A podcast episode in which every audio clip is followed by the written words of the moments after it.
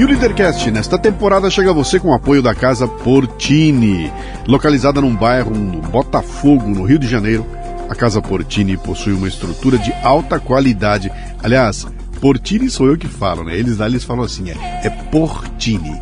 Casa Portini. É uma estrutura de alta qualidade para receber eventos privados ou corporativos num ambiente exclusivo e acolhedor. Treinamentos, reuniões, workshops, jantares e degustações podem acontecer num espaço multiuso. A casa dispõe também de um lindo estúdio de yoga e uma cozinha profissional, perfeita para aulas práticas e produção de vídeos. Visite o Instagram, arroba Casa Portini. Se escreve Casa Porcini com C.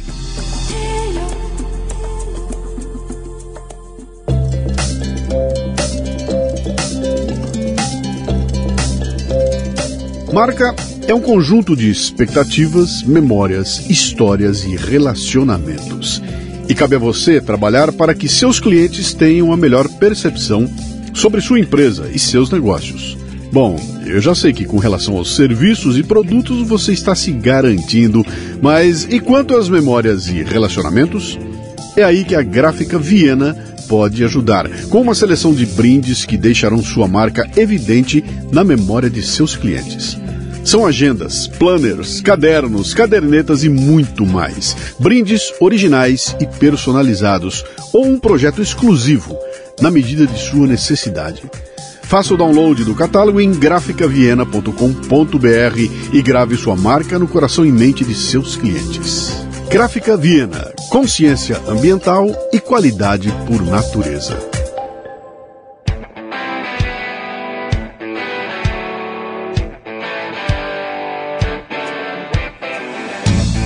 Bom dia, boa tarde, boa noite, bem-vindo, bem-vinda a mais um Leadercast, o podcast que trata de liderança e empreendedorismo com gente que faz acontecer.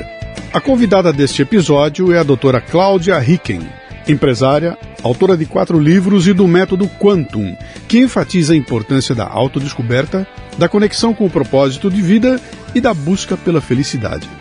Cláudia é psicoterapeuta, tem formação em hipnose ericksoniana, linguística computacional e é especializada nos padrões de neurologia do comportamento. Faz palestras no Brasil e pelo mundo afora. Falamos sobre as psicoses que preocupam a sociedade, especialmente nestes tempos em que todo mundo tem certezas e medos. Muito bem, mais um Leadercast, sempre começando contando como é que a meu, minha convidada hoje veio para aqui. Isso aqui é um caso antigo. A gente se encontra, no mínimo, uma vez por ano no palco do Epicentro há mais de 10 anos. Né?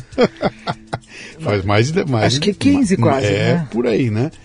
Acho e que esse gente, ano é o 14. Mo. Deve ser, né? A gente sempre conversa lá. E essa semana eu fiz um post falando sobre o Albert Bandura, né? Sobre a, a questão toda. Nem me lembro mais o que, que era, o que, que era o, o conteúdo total dele lá, mas eu sei que vem um comentário da, dela para mim. Desengajamento moral. Isso aí. Usei até um, um, trechinho de um artigo do Edu Carmelo, né? Desengajamento moral, isso aí. Aí ela me escreveu, falou, cara, isso aí tem a ver com um assunto assim, assim, assim, assado, que eu estudo isso há 30 anos. Pô, pera um pouquinho. É hora de falar a respeito. Topa, topo, quando? Terça, tamo aí. Quarta, tamo aí. Pronto. É, pronto. Cá estamos. O programa começa com três perguntas, que são as únicas que você não pode chutar. O resto chuta à vontade. Essas três você tem que ficar, né?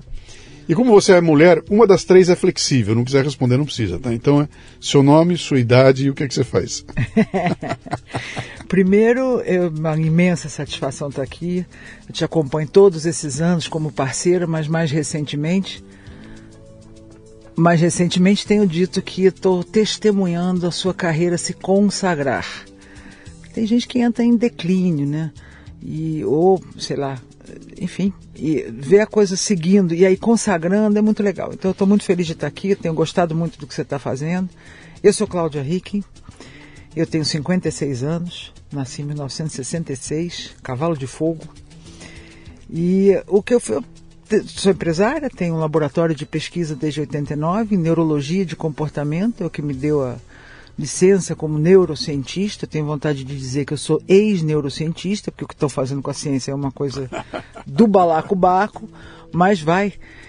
É, escrevo livros, desenvolvi um teste que chama Método Quantum, que se tornou algo importante, tanto para a contribuição de identificação de potência das pessoas, saúde mental, saúde emocional, perfil, perfil de trabalho, quanto para a companhia e para minha família, porque com o quanto eu andei o mundão de Deus uhum. e aí fez escala e a gente ajuda muitas pessoas, é muito legal, responde o quanto as pessoas falam, como assim? Você ligou para minha mãe? É, é, uma ressonância magnética que dá um pouco teu melhor, a tua potência, teu movimento. É... Eu, eu, não resisto a aproveitar um, uma provocação que você fez aí para ampliar essa provocação, né? Olha que ponto nós chegamos, né? O pessoal pergunta para mim, vem cá, cara, o que, que você faz? Eu falo, pô, eu adoraria dizer com boca cheia que eu sou palestrante, mas sacanearam tanto a profissão de palestrante que não dá para falar. Eu também adoraria dizer que eu sou jornalista, mas é um horror. O que fizeram com a profissão jornalista é terrível, né? É. Aí você vem aqui e fala o seguinte, pô, eu queria falar assim, mas o que fizeram com o cientista? O que fizeram com advogados? O que, que sobrou? O que é que sobrou? Né? A maneira como nos últimos dois ou três anos essas as máscaras caíram, sabe? Gente que a gente seguia, gente que eu admirava, de repente hum, você vai falar, cara, meu, era gente. tudo papo, era tudo fachada, era tudo conversa, horror, não né? tem não tem raiz moral essas pessoas, meu Deus do céu. Bom, é, eu mas... acho que um pouco do que você falava, que você vem falando, né, de a gente ter sido uh, sequestrado por três, quatro revistas, duas, três mídias uhum. e aquilo era tudo, né?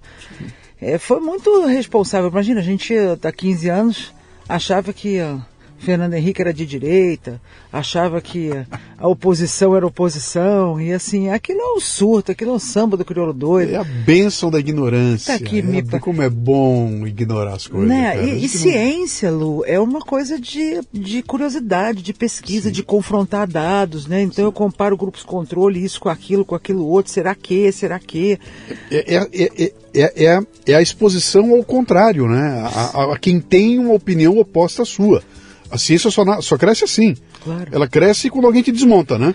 Mas olha, quando você fala é, vamos, medicamentos, uhum. testes científicos, grupos controle, duplo cego, tudo na área de saúde tem forte relação com o meu trabalho. E instrumentos como o método Quantum, que é um teste que identifica potência, identifica perfil, vocação, mas também identifica agressividade. O Quantum identifica o nível de agressividade salutar ou patológica. A gente fez o, o teste Quantum de uns generais das Farc na Colômbia, de uns presos famosos aqui no Brasil, de quem a gente não fala o nome. Eles ficam andando para lá para cá de prisão, de cadeia para cadeia, dependendo, né? Então. E a gente entrou nas celas de segurança máxima com papel, o quanto no papel, demora dois minutos para responder, quatro minutos para responder, são duas perguntas, e com um carvão no dedo, o cara não podia nem ter caneta na cela. Tão bonzinho que ele é. E a gente tem o quantum desses caras. E os contraventores, ou os, os pior que contraventores, contraventores, líderes da contravenção, narcotraficantes, o resultado do quantum desses caras é chocante. Sai um negócio desse tamanho, quase sai do papel, quase sai do gráfico, né? Como eles são líderes, eles têm o perfil que o quantum indica como liderança. Sim. Só que quando a gente faz a pesquisa dos empreendedores quânticos, que são os empreendedores como você, os donos de negócio, a Endeavor fez, homologou isso comigo. Tem até um plágio aí que nós vamos processar, porque um cara, um gaiato aí resolveu é, chupar e perdeu o Playboy. Mas a Endeavor fez seriamente a pesquisa e a gente pegou 100 empreendedores medalhão e fizemos quanto um deles. É o mesmo perfil. Uhum. Que é uma emoção primária neurológica de dominância, é, é, um, é um inovar, colocar-se, buscar resultados, ter coragem, tem vários elementos que aparecem no empreendedor, a comunicação, o desejo de ajudar, vem nos valores. Uhum. Porque nos contraventores vem só a dominância, o desejo de ajudar já não vem. Então o que muda é o nível de resiliência, é o nível de a resiliência que o método eu, quanto eu, mede. Eu ia te perguntar se a diferença de um para o outro é que um tem freio moral e o outro não. É, exatamente. Né? Exatamente. Hum. Porque o contraventor, o traficante, o coisinho Beira Rio lá, esse Sim. aí, sabe quem? Sim. Aí tem um concorrente manda matar, né? Sim. E aí está resolvido o problema. Está né? resolvido. E o, o, empreendedor não negocia, chama uma reunião, faz um é, faz tem, um podcast, dá um curso. Tem uns, né, que Tem faz. uns que mandam matar, né? Tem também. uns que mandam matar, tem. Tem uma galera. Mas aí ele é contraventor no lugar disfarçado, né? Disfarçado no lugar errado. Deixa eu te perguntar uma coisa aqui. É, você nasceu onde? Eu nasci em São Paulo, com esse carioquês todo. Nasceu aqui? Eu nasci é, na, na Promátria Paulista da Gema. Paulista da Gema. Paulista onde da Gema. minhas duas filhas caçulas nasceram também, na Promátria. Você tem irmãos? Somos seis. Bom, família grande. Somos seis. Dois de cada. Tá. De cada casamento. Sim. Meu pai teve um casamento anterior com a minha mãe, que tem minhas duas irmãs mais velhas. Ele era pernambuíço, né? Nascido no Pernambuco, mas que que suíço. O que, que, ele fazia? Ele, é um suíço? É um suíço nascido Família no Pernambuco, é. Ele, Cara, o pai vi. dele chegou. Ah, muita gente chegou no Pernambuco. Da Suíça? Pernambuco tá cheio de suíço. Eu pensei que o suíço ia pro frio, Não, cara. tá cheio de suíço no Pernambuco. Achei que eles gostaram lá, chegou e falou, nossa, vamos pegar um calor aqui, derreter esse gelo todo muito, muito suíço no, no, no, estado do Pernambuco como uhum. um todo. E meu avô veio de lá, então papai era pernambuíço. E, mas foi para o Rio, muito cedo ele foi para o Rio. E ele, ele foi executivo a vida inteira. Ele trabalhou nas listas telefônicas, onde conheceu minha mãe, que era uma chefe do de secretários, era uma história assim qualquer, e eles se conheceram lá e daí vieram para São Paulo. Ele teve um boliche, a mamãe tirava sarro, dizia que o pai não serve para ser empreendedor, porque ele teve o boliche, quebrou o boliche, faliu o boliche, não deu certo o boliche, ele não gostando. Mas acho que ele... Aten atenção você que está nos ouvindo aí e que, nas... que é millennium, geração Z, etc e tal. Listas telefônicas era algo equivalente à Rede Globo de hoje em dia, tá? Era tudo. Era uma potência, era uma coisa. Quando a gente pensa hoje em dia, né, na, na edição, todo ano saía aquela lista telefônica que no Brasil inteirinho tinha lista telefônica, era uma, era uma potência aquilo, né? E boliche era um treco que você jogava uma bola para derrubar uns pinos. ainda tem, vai ter shopping tem, que tem, tem, tem shopping sim, que tem. tem boliche. Então tem, tem por aí. Sua mãe fazia o quê? Ela era pintora, artista plástica e uh, uma espiritualista. Ela deu muitos cursos de meditação, fez umas coisas assim, mas ela era pintora. Ah, é, a rigor ela pintava madeira, tecido, porcelana, tinha um estúdio grande em casa, dava aula, era professora de pintura. Eu e o papai, coisas. por fim, trabalhou, o, a carreira importante dele foi na Papel Simão. Ele ficou 30 anos na Papel Simão. Tá. Ele era diretor da Papel Simão e ele fazia o imposto de renda, Luciano, hum. dos cinco donos da Papel Simão, que depois foi vendida para Votorantim e tal, né? E esse, o 5 processava o 3, que processava o 1, um, que processava o 4, que processava o 2, eles se matavam. Aquela harmonia. E meu pai fazia o imposto de renda dos 5, na física. Eu dizia, o cara é suíço, né? Só, ó, tá neutro, né? Ele era um cara muito incrível. Sua, mãe, é, sua mãe brasileira? Brasileira, brasileira de né? origem italiana, Lia De Paoli. Uhum. Papai Curd, o nome dele, Gottfried Kurd Ricken. O Ricken vem do, do Ricken do papai, né? Uhum. E ele era a melhor conversa do planeta. Um cara muito amigo, um cara muito. uma referência. Era bonitão, tinha moto, uma moto grande, gringa. Ele foi um batalhador, um cara que veio de uma. Apesar de a origem europeia, ele ficou no Rio simples. até vir para São Paulo para trabalhar na, na Simão. Aqui é isso? Eu acho que sim, ou, é. ou perto de. Não sei se ele já veio para as listas, se, acho que as listas ainda eram no Rio, mas aqui foi Papel Simão, foi São Paulo. Eu pergunto da sua família, origem e tudo, porque eu gosto de saber em que ambiente você se desenvolveu. Quer dizer, você falou da tua mãe, artista plástica, não sei o que, eu já, opa, já estou vendo o lado, o lado esotérico, artístico da Cláudia, de onde veio, né? Uh, qual era o teu apelido quando era pequena? Uh, Claudinha. Uhum de família, que é uma coisa bem carioca, né? Tem família, vovó no, no Rio, minha prima Marcinha e o Zé, que vão, vão fazer que... um transplante agora, oração por eles dois. O que, que a Claudinha queria ser quando crescesse? Claudinha do Pandeiro não é brincadeira. Começa na segunda e na sexta-feira. Estudei Silva fez esse samba para mim. Eu queria ser cantora, Luciano. Bom, eu, você se bobear, está cantando toda hora. Então, lógico, Onde né? você está, está cantando. Eu estou, exato. Todo, né? E aí eu subo a escada aqui desse podcast. Gente, vocês não estão entendendo. Vou, vocês vão lá no meu stories para ver, no Doutora Cláudia Rick, a escada que eu vou botar. É. Tudo aqui é música, encantador. Mas eu também tinha apelido de Cacau, Claudinha, Cacau, Claudinha. E eu queria ser professora ou cantora. Eu adorava a ideia de dar aula para as crianças, eu adorava a ideia de ensinar os outros e tal. E de certa forma, estamos na estrada. Aí você fazendo... cresceu e em um determinado momento você teve que escolher o que fazer da vida, né? Você foi cursar o quê? Foi fazer o quê? Então, eu fiquei, eu fiquei grávida aos 17 anos da minha primeira filha. Casei, porque a mãe do, do. Eu fiz mau almoço e a mãe dele nos obrigou a casar. Meus pais apoiaram que a gente queria ir morar junto. E depois de seis meses, quando o bebê nascesse, a gente casava.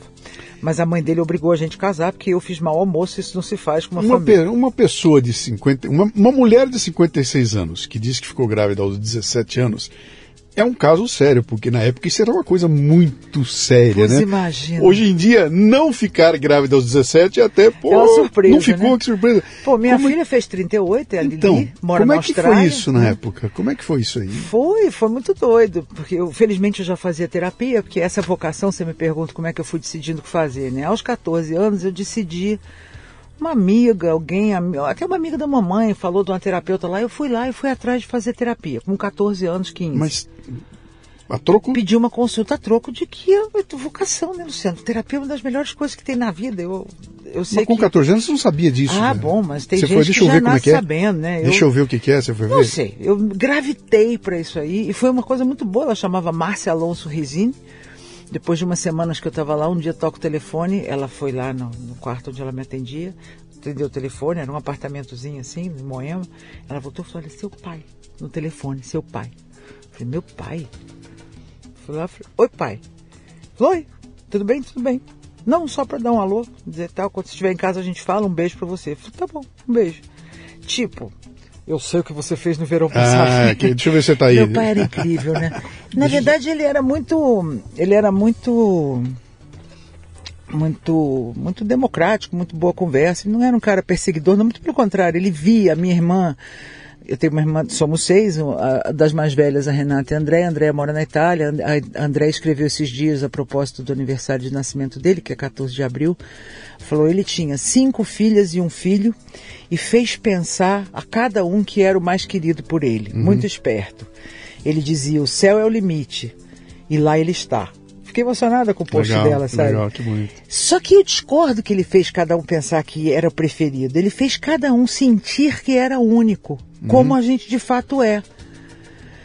Porque tinha uma, um modismo, uma coisa, eu quero fazer isso, vou fazer aquilo. Ele nunca disse, não, isso é uma bobagem. Ele trazia uma matéria. Ó, oh, trouxe esse assunto aqui, te interessa. Trazia uma National Geographic lá da fábrica, que uhum. você andou falando disso. Sim. Então ele era um cara que estimulava muita curiosidade. Ele era um cara incrível, velho Kurde.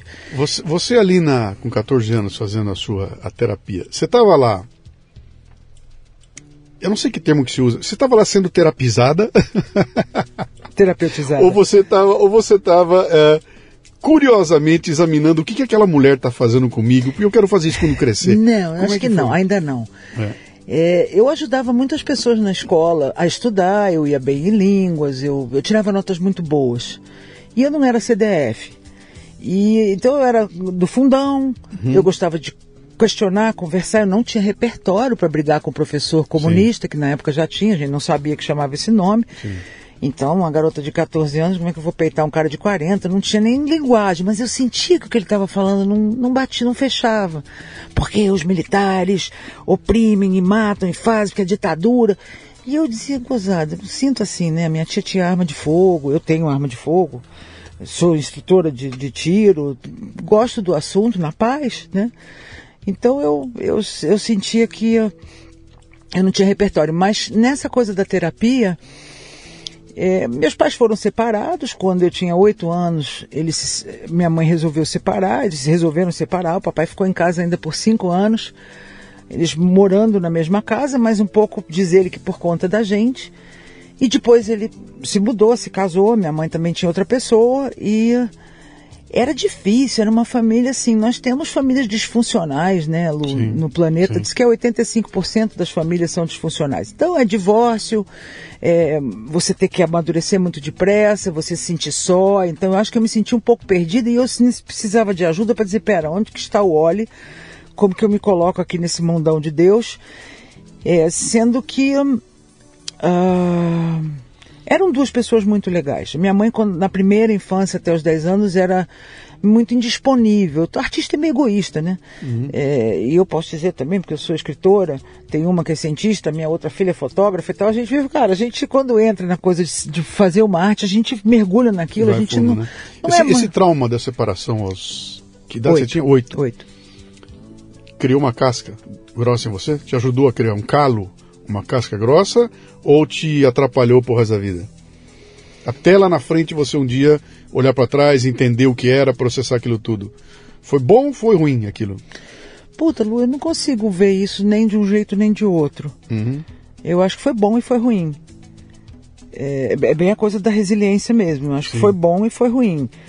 É, o que foi ruim não foi tanto a separar. Claro que uma criança ser apaixonado pela sua mãe, ser apaixonado pelos seus pais, e o sonho das crianças é ter os pais juntos e a amando, mas quando você resolve Édipo, se você preferir por Freud, né, que você sabe que você está separado da sua mãe, que você sabe que eu sou eu, você é você, né, Sim. você fica, você se individua, né? Um dos problemas de não se individuar é que deságua em desordem de personalidade.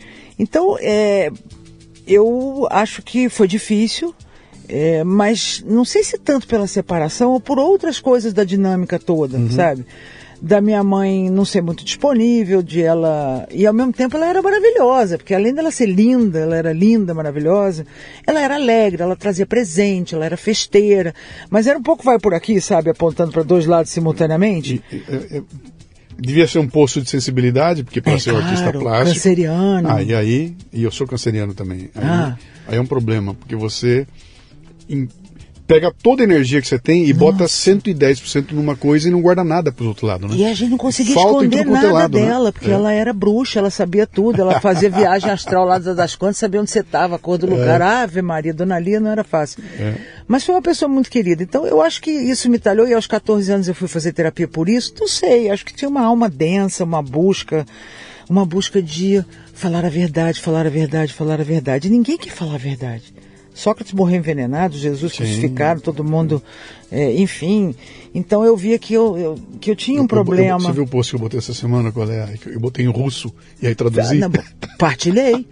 Compartilhei aquilo. Botou em Qual é- russo. qual é a distância? A distância de estar preso ou solto é uma frase, é, né? é, qual é a menor distância entre- até a cadeia, hoje em dia, até a prisão? É uma frase. Uma frase. Eu partilhei frase. isso, que é Cara, uma loucura louca, né? Pensei que eu ia viver para ver isso no Brasil. Que loucura, né?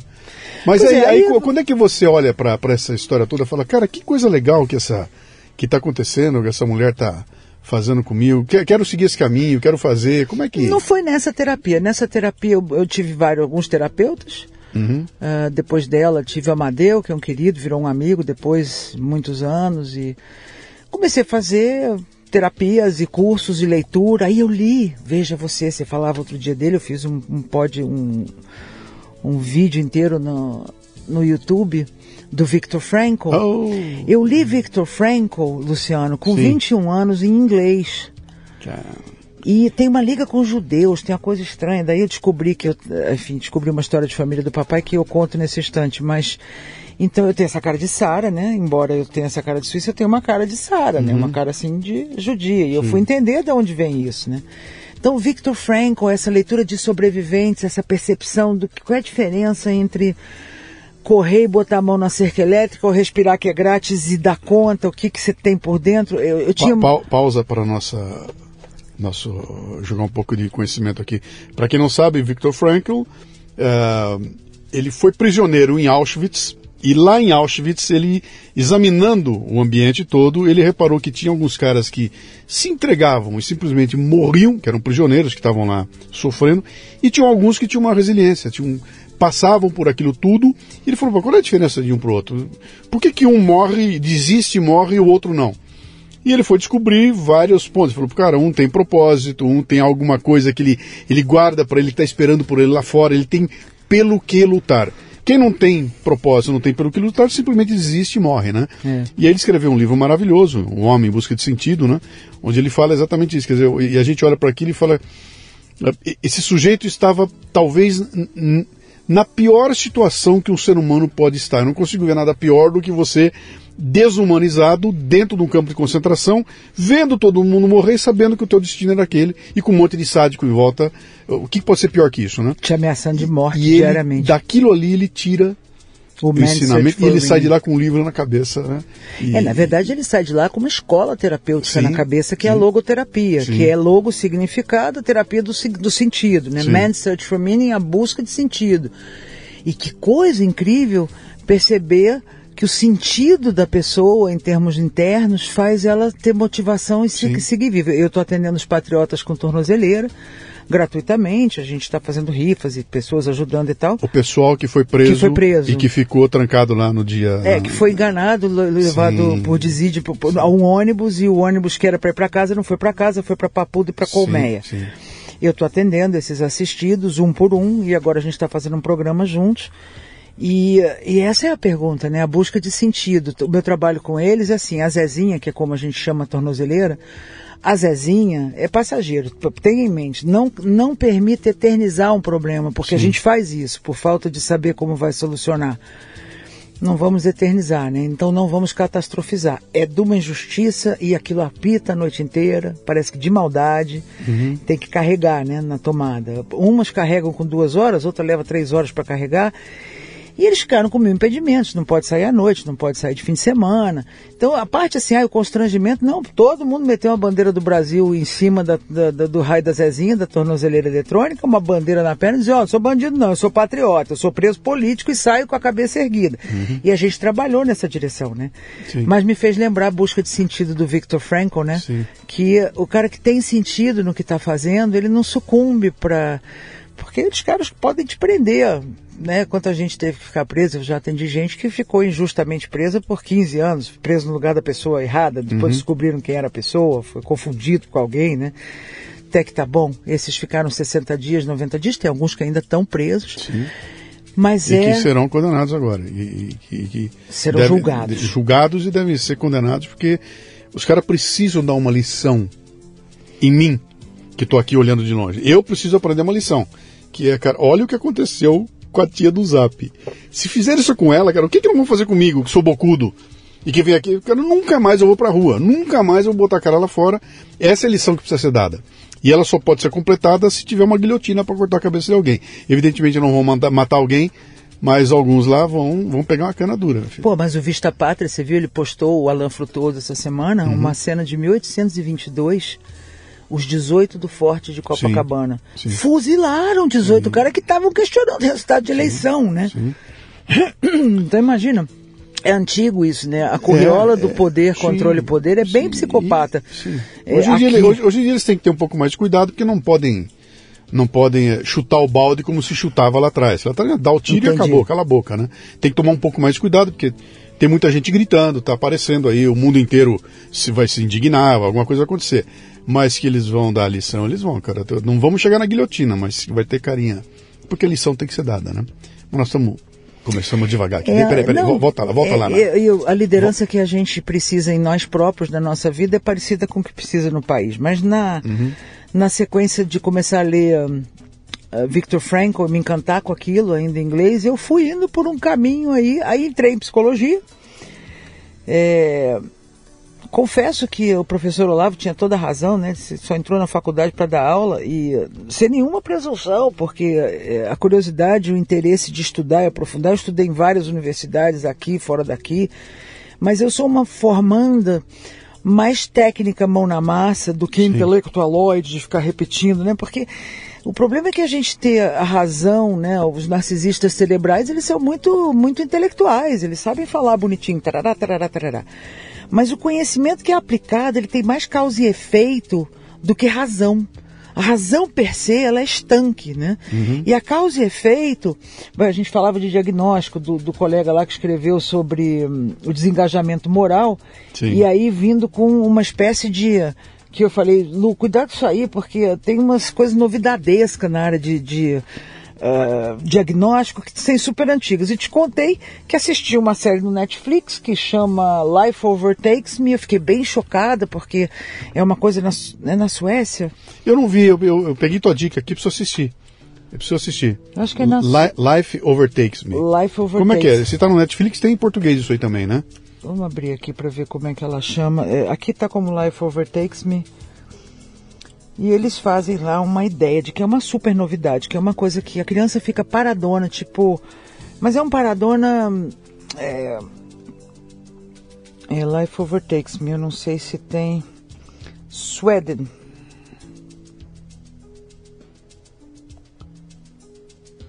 Life Overtakes Me, esse é o nome mesmo. A Vida em Mim. A, vida, em mim. Centenas então, de crianças na... refugiadas na Suécia, na Suécia, se protege do trauma e das incertezas, desenvolvendo a síndrome da resignação, uma doença com os sintomas do coma. Invencionice, sintoma do coma. Aí eu fui atrás e falei, gente, eu nunca ouvi falar nessa doença. Eu manejo DSM-5 razoavelmente bem. Como é que é isso? O que, né? que é DSM-5? É, tá ali, é um livro, é Disease Statistics Manual, é o Manual de Estatística de Doença Mental da americano que bordeja nosso trabalho ajuda muito porque você tem vários indicadores, vários diagnósticos estão ali classificados. Uhum.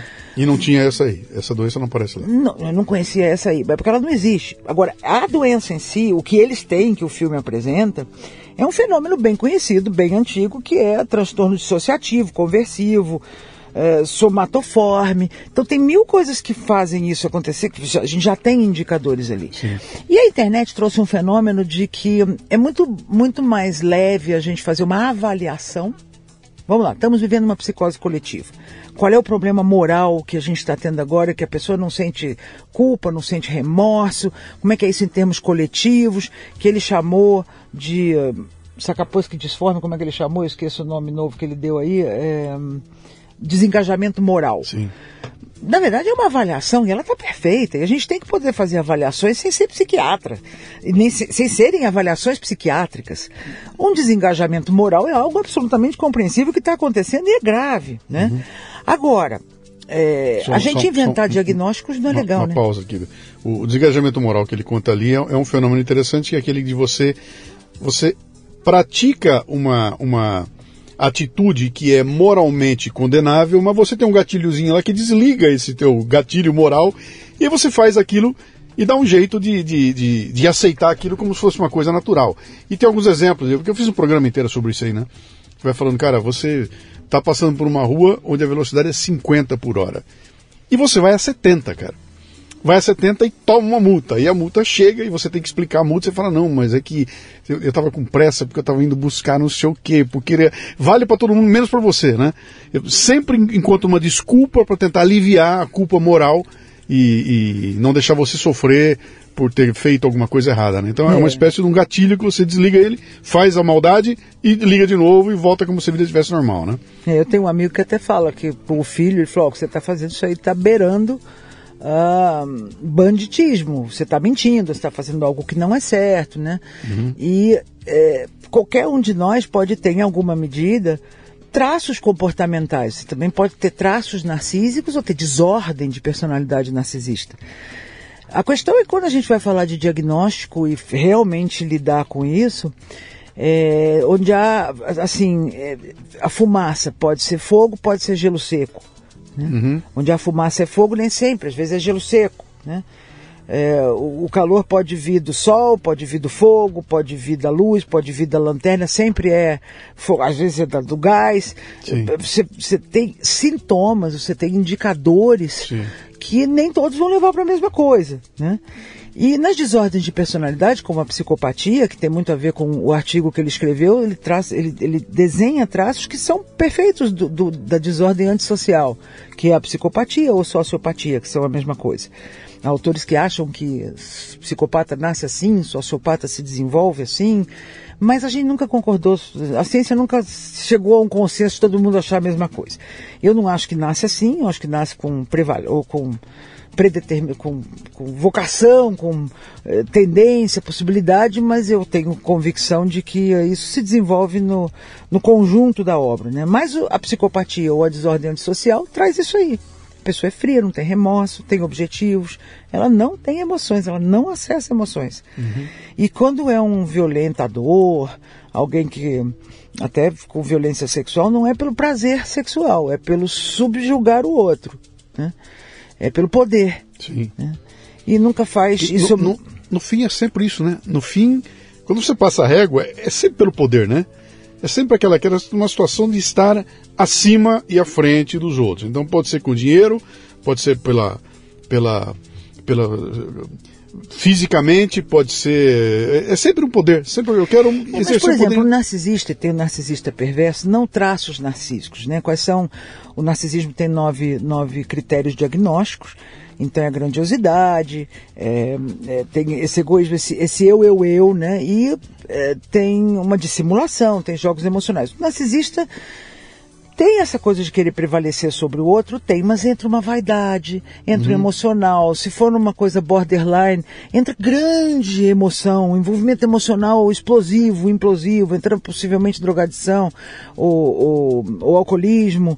É, muita energia, muito envolvimento. E a psicopatia não, ele realmente tem uma frieza. Sim. E poder depende, né? Poder de quê? Às vezes poder de convencimento, às vezes sexo tem. Os, os histriônicos têm grande. A desordem passa pela é, sexualidade. É que, é, é que, quando você fala psicopata, na cabeça da gente vem o cara da Netflix, né? É, que é, o psicopata que abre e come o cérebro das pessoas, é o Hannibal é. Lecter, Hannibal Lecter, né? Que tem, né, esse cara? Sim, mas, mas não é disso que você está falando. Você está falando de alguém que está vivendo do meu lado aqui, que é meu vizinho, que é meu colega e que tem a psicopatia. Ele não vai comer o cérebro de ninguém mas isso tudo está dentro dele, né? Ele... Só presta atenção, às vezes pode ser que falte a chance. Quando tiver a chance, ele vai, né? Ah, é uma porcentagem tiny, tiny, tiny Sim. desse psicopata que é assassino, assassino em Sim. série, embora ele exista. Mas a desordem antissocial, você vai ver uns caras de cara pontuda, pouco cérebro atrás, a cabeça atrás é meio reta, assim, que nem reco alemão, sabe? Pouco afeto, muita objetividade. Então o formato do rosto já aponta, né? Você tem uma, você tem uma testa, apesar de que onde que termina a sua testa, você tem que me falar. A minha não tem fim. Não tem fim, é, é mas ela é arredondadinha, assim. É. Isso aí dá afetuosidade, né? Embora o rosto quadrado. A gente vê como é que a gente processa emocionalmente. Cara, características físicas, você está tá me dizendo que. O desenho nosso, ele determina. A, a gente, nossa mecânica límbica, emocional, vai determinar o formato do corpo, a maneira como a gente lida com a vida. Opa, se vai. E é ser mais objetivo, tipo testa quadrada, uh, ou o formato do rosto, da boca, da, da, da gente, tra, traz características de uh, forma de interagir, forma de ser, né? Então sim, tem isso. Agora, um, uma desordem, uma desordem de personalidade, uma psicopatia, é, vai trazer pessoas objetivas, só que com os elementos comportamentais não respeitam as leis, podem pegar, forjar documentação, pegar o, sítio da cunhada, forjar o nome do, do documento, botar o nome deles, roubar, mentir, trair. Então tem isso. Isso tem qualquer aspecto de desordem de personalidade. E isso sempre existiu. Sempre, sempre existiu. Tá aí, né? Só que cresceu. Então, então, mas deixa eu chegar nesse ponto aqui agora, que é, você pega esse, esse caldeirão em ebulição, cheio de gente que tem essas características que sempre existiu, e cria um ambiente de pandemia, com três anos de duração, no mínimo, onde se cria um medo absoluto. Eu, eu acho que é a primeira vez que a humanidade vivencia uma situação como essa, totalmente conectada. A última, a última grande pandemia que teve lá atrás não tinha uh, gripe espanhola, tudo, você não tinha a conexão que tem hoje, né? Que hoje a gente sofre no Brasil uma doença do interior da África que nunca vai chegar aqui, mas aconteceu, eu estou sabendo no dia seguinte. Tá todo mundo gritando com aquilo, né? Então a gente viveu uma situação com rede social, com aquela loucura toda que foi, e criou um ambiente de medo constante, né? Pega alguém que tem essa desordem, qualquer uma dessas que você citou aí, e tira a normalidade bota num ambiente desse completamente anormal, nós chegamos numa situação em que a sociedade fica doente. É, e eu acho que os últimos 30 anos têm contribuído fortemente para chegar na pandemia, que foi uma decisão, a pandemia foi decidida, a fraudemia é obviamente uhum. uma falácia. Uhum. As pessoas que tinham comorbidade padeceram, e eu respeito todas elas, acho que padeceram, mas uma gripe simples pode levar a, as pessoas com comorbidades, com certas doenças, a, a antecipar sua vida ou ter problemas mais sérios. Então não é esse, esse vírus, senão uma circunstância é, criada para o medo de uma maneira específica. Né? Agora, os últimos 70 anos vem trabalhando para isso, Luciano, assim, fortemente. O gramscismo cultural, o Antônio Gramsci, que era lá o parceiro do Mussolini, com uma, vamos tomar os, a cultura, a indústria cinematográfica, as escolas, e a gente, se quiser o poder, a gente vai. Então, vem vindo um processo que eu vejo como a primeira e a mais grave culpada disso tudo, a mídia. Por isso esse teu livro é de uma importância, Verdades e Mentiras, fala de verdade da chance de a gente pôr limite nessa construção, nessa, nessa cozinha que eles estão fazendo de deixar todo mundo confuso, em dissonância cognitiva, que é, quando uma informação e uma sensação não podem bater e as pessoas vão ficando confusas, é a mídia. Uhum. A mídia tem, um, tem uma, uma responsabilidade imensa nessa confusão e nesse adoecimento que, que há e porque ela vem apostando nisso. Então, quando eu tinha 14 anos, e o professor de História do Brasil dizia: os milicos são os filhos da fruta, porque eles matam as pessoas. E eu, do, do meu bom coração e do alto dos meus 14 anos, falei: não, não quero uma pessoa que mate os não quero uma pessoa que pise com a bota na cabeça de ninguém. Não, não. Então eu enfiava a viola no saco, ficava quieta e fazia: hum, então é isso, não é legal. E ficava quieta, mas o meu hum trazia junto: eu não vejo isso acontecendo. Eu, eu não vejo que é assim. Eu falei, mas eu não devo saber, porque eu não tinha repertório, lembra? Claro. Só que vai andando, vai andando, você fala, não, não é assim. Então, as tais narrativas, que a gente hoje chama de narrativa mais francamente, Sim. tão óbvias. Por quê? Por causa da internet. Nós fomos de 8 para 8, 8 bilhões. É. Em, 8, em, 20, em, em 200 anos, um crescimento demográfico imenso. E a internet. Então, aquilo quando você falava, eu adorei você falando na Ledinha, Leda Nagla, eu também tive várias vezes com ela, tive lá na Cultura e agora no canal dela, mais recentemente. E eu adorei você dizendo isso. Pô, eu levava 15 minutos para me informar, agora eu levo 3 horas. Uhum porque eu tenho a visão, o, a, a, possibilidade de checar informação, certas opiniões, a gente tem uma massa crítica mais Sim, conectada e a realidade, se toma mais contato com a realidade, não com a versão do consórcio. Vem, vem, tem, agora tem uma obrigação junto, né? Porque você pode ser enganado em 15 décimos de segundo. Bateu a notícia, você já está indignado, né? Cara, ô, oh, calma, que não é assim. Vamos ver se é isso mesmo. Pera, pera, pera, pera, que não é, é assim. Já fiz muito, já até partilhei coisa para depois ver que não era e vale, isso. E vale para tudo. Acabei de fazer uma postagem agora aqui. O pessoal, você vê a CNN ontem, obteve as imagens internas lá, e está publicando as imagens. Né? Ah, aí o pessoal lá na, na, dentro, o pessoal da nossa confraria, ah, agora vai. Falei, cara, calma, calma. As imagens nós estamos vendo. Agora vem cá, vocês acham que os caras se organizaram esse treco? Eles são ingênuos a ponto de não saber que isso ia ser filmado, cara. Calma, calma. Eu também acho. Tá, tá muito conveniente. Vai devagar, porque pode ter alguma tem algum rolo nessa história. Não dá para confiar em mais nada. Vai chegar a historinha dele já já. Não, né? e, e pra, o pior da história, né, é que. Nós estamos falando do 8 de janeiro, dos atos de 8 Sim. de janeiro, que saiu hoje, saíram hoje com exclusividade para a CNN, as filmagens internas em que aparece o chefe do GSI, que é Sim. é responsável pela segurança da presidência da República, no caso Lully já em 8 de janeiro. Tranquilamente, Tranquilamente, né? passeando, abrindo a porta. Sim. Não sei se oferecer um café para os manifesteiros, que, que, que tá, não que, são os patriotas, que, são os infiltrados que foram lá para quebrar tudo. Né? né? Você está ouvindo o Leadercast, que faz parte do ecossistema Café Brasil, que você conhece acessando mundocafebrasil.com. São conteúdos originais distribuídos sob forma de podcasts, vídeos, palestras, e-books e com direito a grupos de discussão no Telegram. Torne-se um assinante do Café Brasil Premium. Através do site ou pelos aplicativos para iOS e Android, você pratica uma espécie de MLA, Master Life Administration, recebendo conteúdo pertinente, de aplicação prática e imediata que agrega valor ao seu tempo de vida. Repetindo, mundocafebrasil.com. olha o que está acontecendo. Dizer, a gente vem num processo em que a, a, essa massa de comunicação ela, ela, dominou de tal forma a sociedade que hoje em dia não, eu, eu não eu, nós somos dois conversando aqui, conectados um no outro, mas meu celular está aqui do lado, ele vai vibrar daqui a pouquinho. Então, tem alguma coisa acontecendo, a comunicação tá, ela, ela, ela não é mais aquela coisa que Antigamente eu estava parado. Se eu carta, né? estivesse né? em frente da televisão, eu veria, né? Se eu ligasse o rádio, eu veria. Se a carta chegasse, eu saberia. Hoje está no meu bolso, cara, e vibra. Esse negócio está no meu bolso e vibrando, ou seja, eu estou conectado todo o tempo, é né? uma loucura louca. E né? agora aparece um treco chamado inteligência artificial, que começa a fazer a tua voz, a tua imagem, a tua foto, né? você numa situação que você nunca esteve, dizendo algo que você nunca disse, e a cada dia que passa fica mais difícil perceber se é verdade ou se é mentira, né? Aliás, eu recebi um golpe novo, eles, aquela coisa de ligar e dizer, oi, pai, socorro, estou sequestrado, manda dinheiro. com a voz, eles pegam a voz da pessoa Ah. e faz aquilo com a voz verdadeiramente de um filho ou de uma filha para fazer uma extorsão. Lá em casa a gente resolveu isso rápido. Ah. É o seguinte, é, tenta te- desliga, tenta telefonar para a própria pessoa, mas a gente tem uma senha.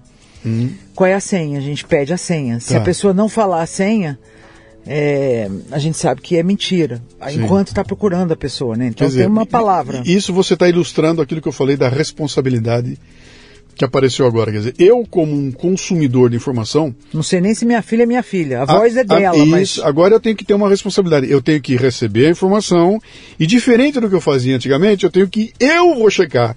Imediato, antes de fazer qualquer coisa com ela, antes de acreditar nela, antes de compartilhar, antes de mandar para alguém, eu vou checar se essa informação eh, tem procedência ou não. No teu caso, você pede uma senha, né? A No gente combinou assim com as Sim, minhas no meu- filhas. no meu caso, eu vou no Google, pego a foto que recebi, copio a foto, vou no Google Reverse Search, jogo, jogo a foto lá e pego o Google, de onde veio essa foto? Aí ele vai me mostrar que aquela foto tem 20 anos de idade e estão mostrando como um fato que aconteceu agora, né?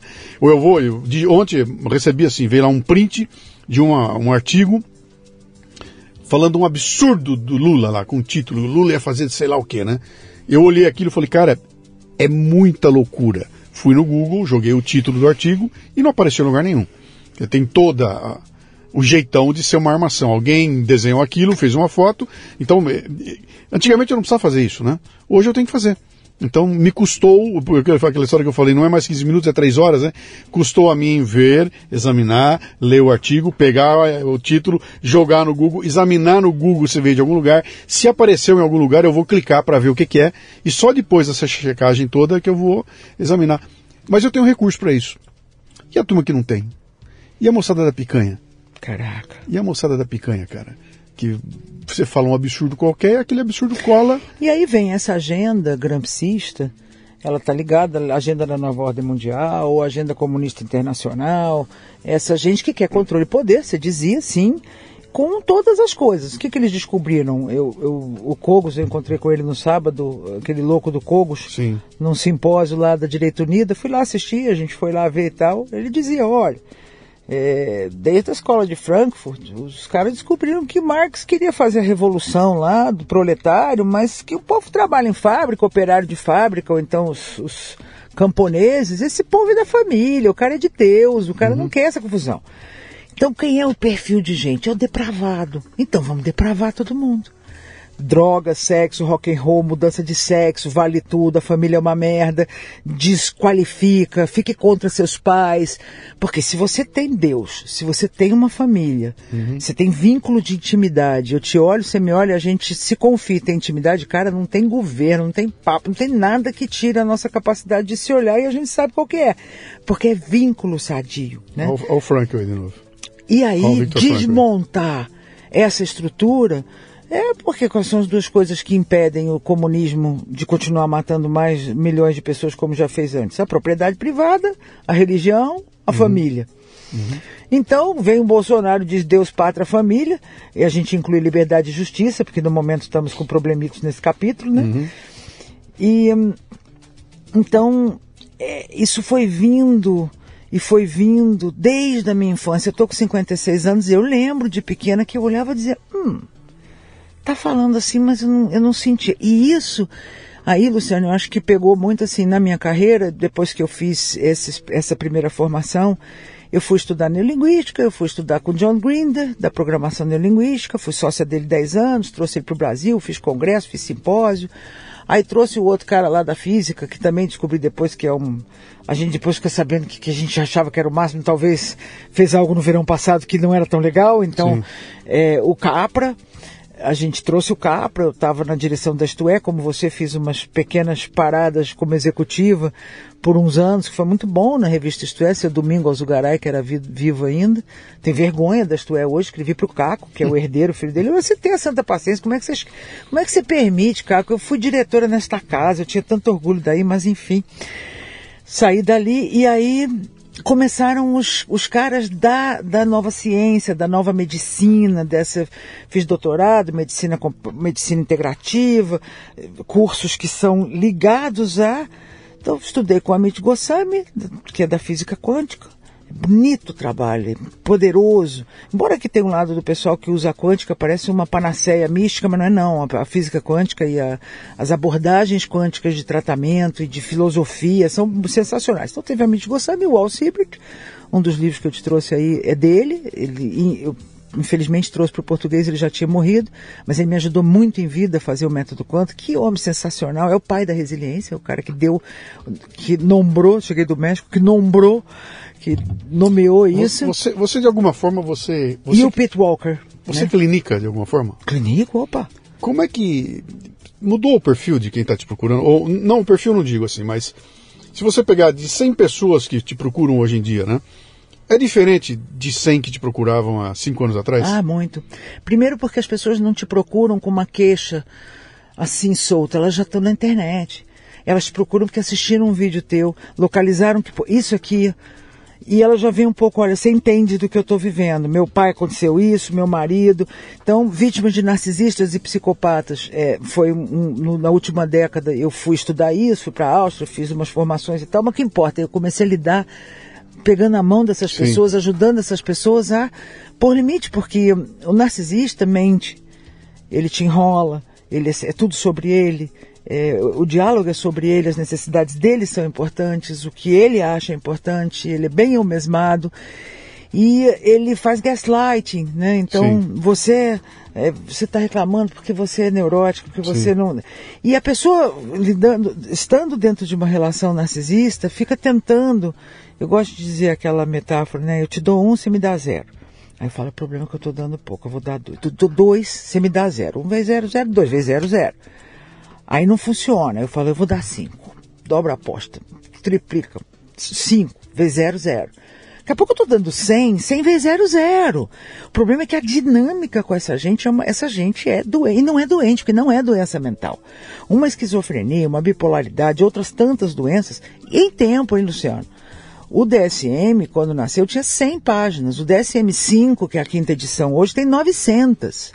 Nós não ficamos nove vezes mais doentes. Hum? Tá, sim, Proliferaram diagnósticos. O detalhe do detalhe do detalhe. E também porque aquilo nasceu para poder cobrar o sistema de saúde americano. Então eu tenho Sim. que ter um númerozinho lá, é DSM 32.A, Sacapãs que encontrei lá qual é o diagnóstico. Agora está chegando no Brasil o DSM 5 TR, que é texto revisado.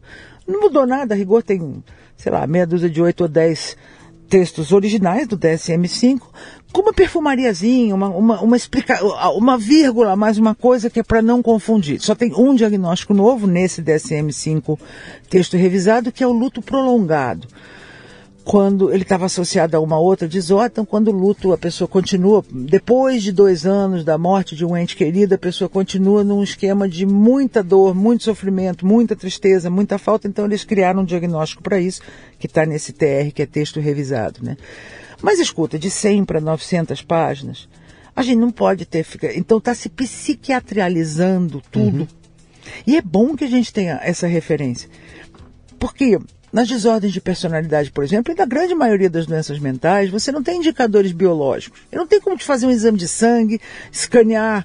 Sim. Até o scanner do cérebro eu posso fazer e ver áreas que estão sendo acessadas. Não posso tirar tua febre, eu não posso medir coisas com indicadores biológicos para certas eh, movimentações que são da alma, psique, alma, né? Então eu preciso você, entender com, você, com critério diagnóstico. Isso é deu, bom. Você me deu um exemplo interessante aí que é a pessoa que viu o teu vídeo e tudo mais, quer dizer, as pessoas estão se informando mais e estão entendendo o que é está acontecendo. Mas tem um perfil que você consegue reconhecer que é um perfil pós-pandemia? Tipo assim, passou a pandemia, eu consegui notar que aumentou o número de pessoas com transtorno de estresse pós-traumático. É por causa da pandemia. Isso é notável? Você consegue ver isso? Eu consigo, mas eu não, não atribuo só à pandemia. Uhum. Eu estou vendo isso como a psicose coletiva dessa década. Assim, a sociedade incentiva o narcisismo patológico, porque se você chapar, né, quanto que é o, o os milhões aí do, do Felipe Feto, você, o Felipe Feto da vida, né, é, essa grande energia de, de superficialidade e também de um, um, grampismo cultural, de dissolver valores, porque você tem que ficar em dúvida sobre você. Se você é homem, se você é mulher, se você se colocar muito como homem, eu já vou te acusar de alguma coisa. Então uhum. você tem que pisar em ovos. Pisar em ovos é não poder ser. Então, você, bom, algumas coisas, ah, o bullying era tão liberado que podia de repente ser desagradável e machucar pessoas de fato. Mas o que fizeram disso é tirar a necessidade de limites é, normais, tanto do que você precisa impor da sua própria vida quanto o que você precisa respeitar. Eu... Então, o que eu percebo é que a gente tem um estresse pós-traumático complexo. O C do complexo é o livro do Pete Walker que eu te trouxe. Uhum que diz respeito a estímulos estressantes, é, dissonantes cognitivamente, que embora a cognição sugira raciocínio, é também emocionalmente pesado, e estímulos de estresse e de mal-estar muito difusos, confusos, de longo prazo, vindo de vários lados simultaneamente. Esse é o complexo do estresse pós-traumático. É, se usa mais o TEPT como transtorno de estresse pós-traumático. Na literatura desse programa a gente chamou de DEPT, desordem de estresse pós-traumático, porque desordem a gente arruma, e como a gente tem tratamento para isso, a gente chama de desordem. Então você tem o DEPT e o DEPT complexo que é isso, quer dizer, eu não sei nem de onde vem o problema. Ou seja, gente que cresceu em lares disfuncionais, onde tinha alcoolismo, é, violência, negligência, suicídio, doenças mentais, problema de dinheiro, problemas, coisas difíceis da vida, vão ter um estresse pós-traumático complexo que podem de repente se sentir mal, quase sempre vão ser tratadas como, ah, tem ansiedade, tem depressão, agora está na moda o TDAH. Todo mundo tem TDAH. Sim. Eu acho que é chique ter TDAH. Desculpa, eu tenho todo respeito. Eu tenho umas filhas que, inclusive, acreditam que TDAH está mais presente do que eu acho e tal. Uhum. E nelas próprias. TDAH é o transtorno de déficit de atenção. É, o ADD. Eu tenho uma irmã também que acha que isso tudo é. E eu vejo que tem vários sintomas, que nem gelo seco ou, ou fogo. Sim. Tem vários sintomas que eles só estão vendo a fumaça. Mas dizer que é TDAH e que é isso, a fumaça de você ter uma ansiedade, de você não conseguir ficar no corpo pode ser perfeitamente. Cara, isso, isso, é uma indústria também, né? Claro. Isso vira uma indústria, né? Imagina, a Ritalina é. com esse negócio aí, com, é. com, déficit de atenção e hiperatividade, Sim. vendeu muito e não, não é o caso, não. Sim. Mas voltando para ser pontual na tua colocação que foi feliz de, da investigação que está fazendo, qual é o sintoma das pessoas? Eu vejo estresse pós-traumático complexo, mais do que local, porque o estresse pós-traumático é teve um acidente, fui para a guerra, Sim. perdi uma pessoa, vi uma cena horrível. Então eu tenho estresse pós-traumático, ponto. Daquilo. Isso aí, tem, tem um momento no, no tempo que você fala, olha, vinha vindo, aconteceu algo, isso me traumatizou. Esse algo tem está determinado, né? O que você está dizendo é que esse algo eu não tenho uma data, um dia, eu, eu algo com... Só que meu pai bebia e batia em todo mundo. Só Sim. que minha mãe era louca e não sei o que lá. Só que eu tinha um irmão que era traficante e vinha gente perigosa em casa. Só que, é, só que o bairro onde eu morava não sei o que. Estou pegando exemplos extremos, mas uhum. que pode perfeitamente acontecer num ambiente que, nossa, tua família mas, perfeita, então, tudo então, bonitinho então para deixa, os externos. Deixa eu mergulhar que tá ficando, tá ficando uma delícia isso aqui. Só que todo lugar que eu me conecto tem uma notícia dizendo que o mundo vai acabar. Né? Só que Imagina. cada notícia que chega para mim é uma pior que a outra. Só que um cara entra uma, numa, numa escola infantil com a machadinha e mata as crianças e aquilo vira um trauma nacional onde todo mundo imaginando que isso vai acontecer em todas as escolas do Brasil a todo momento, até porque tem gente dizendo que já prenderam 250 moleques com faca na mão que também iam entrar. Quer dizer, é, é muito fácil você construir uma, uma sensação de medo, impotência, de pavor, da iminência de algo é, traumático é, que vai acontecer. Eu até faço uma brincadeira, no livro eu mostrei, mas no curso eu mostro, no curso, né? Eu, eu, o curso é gravado em vídeo, estou mostrando, e de repente eu solto a vinheta da Globo, a vinheta do, do plantão da Globo.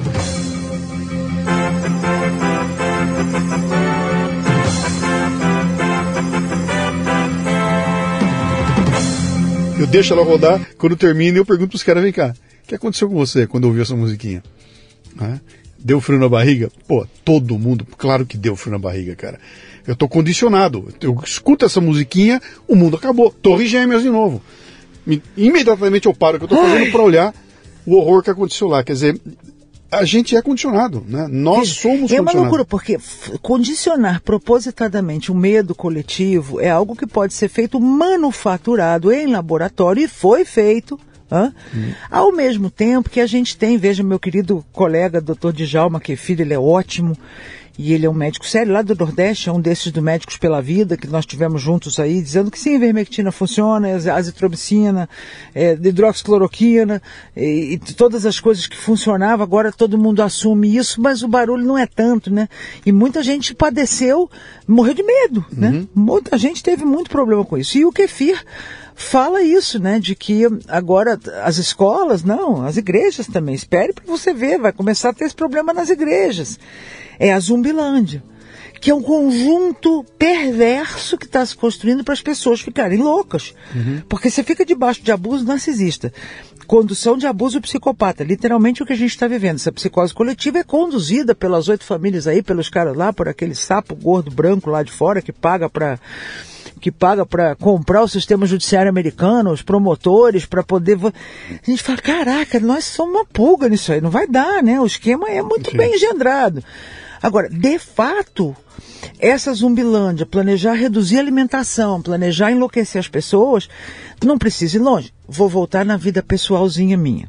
Estresse pós-traumático complexo é um estímulo estressante, de medo, não sabia o que ia acontecer. Uma pessoa pode me dizer, eu, ia, eu apanhava, mas não sabia quando eu ia apanhar. Podia ser que eu apanhasse, podia ser que eu não apanhasse. O castigo não era justo, o critério não era claro, as disfunções familiares, então sai pela vida. De repente, é, na vida adulta, um estímulo como o horário do dia pode ser um gatilho para a pessoa começar a sentir taquicardia, sentir mal, porque é do conjunto inespecífico de estresses que ela foi passando na vida que dá gatilho para aquilo. Ou uma época do ano, quando é inverno, quando é verão, ou uma, um- uma, uma data comemorativa, tem gente que detesta o próprio Vou aniversário. pegar a turma da nossa idade aqui. O que acontecia com você quando no domingo ouvia a musiquinha dos Trapalhões, né? É. Qual era a sensação que dava? Pô, tá acabando o domingo. É, é, sem é uma brincadeira que eu tô fazendo aqui, mas Claro, é... aí a cara, musiquinha do co- Fantástico, né? Pô, como a gente pode Ainda ser bem faz, condicionado? faz 25 anos que a gente não vê televisão, né, Lu? Pois é, Graças a pois é, Deus. pois Mas é. tinha a musiquinha do é, Fantástico, a musiquinha dos Trapalhões. Que nos condicionou, aquilo nos condicionava. Agora é a hora de tal coisa, agora vai acontecer tal coisa, né? Então, mas veja, isso é neurológico, não tem jeito de não acontecer. Uhum. Porque a, a ancoragem, seja sinestésica quando eu te toco, ou auditiva quando eu uso a voz, o som, ou visual quando eu mostro alguma coisa, o cérebro, para conectar os processos Sim. universais de aprendizagem, ele vai generalizar, eliminar, distorcer e vai trabalhar isso. Bom, eu posso ancorar até a vinheta, boa vinheta desse programa Café Brasil. Adoro quando toca essa vinheta, quando eu escuto o seu bom dia, boa tarde, boa noite. Toda vez dá beleza, são âncoras. Agora, o uso disso indiscriminado para dominar pessoas, para dominar e usurpar pessoas é narcísico, é psicopatolo, é psicopatia clássica, completa e sem escrúpulos, né? Porque isso dizia o teu amigo no artigo dele. Disse, como é que é isso? Vale, é, vale prender pessoas inocentes do que dia 8 de janeiro sequer foram aos prédios estavam lá no acampamento, a tiazinha de 60 anos, para dar uma lição, não tem escrúpulo, não tem regra, atropela a Constituição, Sim. mente, rouba e trai. É muito difícil e às vezes só tem um jeito de lidar com essa gente, que é por limite na, na braba, né? É, é mas conflitar, aí, é- porque então, aí, aí, aí, aí esse é o conflito, né? Aí vem o conflito a gente está tentando fazer tudo que a civilizadamente. gente sabe como começa e nunca sabe como termina, né? É. Ele pode acabar de qualquer forma. Eu- o melhor exemplo que nós temos é a Revolução Francesa, que vem com um discurso de que vamos acabar com... causa um horror terrível e termina com... A- a- não, a- a- termina, não, termina com assumindo um, um ditador, né? Um militar ditador. Que, cara, que, que é o, o antítese de tudo que tinha sido dito lá atrás. E no meio do caminho ficou um monte de gente sem cabeça, né? Um monte de gente morreu ali na, na história, né? O Brasil é lindo, né? É, é, é, O Brasil eu- é eu- lindo, eu maravilhoso, e eu acho que nós experimentamos assim essa demonização de pessoas que trazem um elemento que preserva tua liberdade pessoal, tua propriedade, tua casa, as coisas que você comprou, né?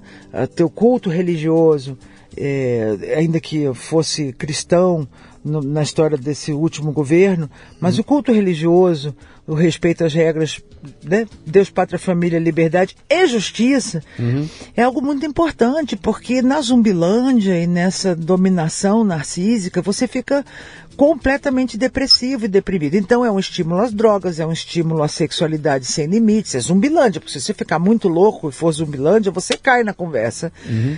da, da revolução lá. Porque eu vou procurar um. Eu, eu quero sair daqui. Eu quero fugir daqui. Eu, como é que eu fujo dessa situação? Eu consigo pegar um avião e me mudar para o Timbuktu, para Rodésia? Não. O que, que, tem de sair daqui? Cara, tem um tem um filme pornô legal para você ver, tem uma droguinha para você tomar, tem bate em alguém, entendeu? É, é alguma fuga eu vou ter que arrumar, né?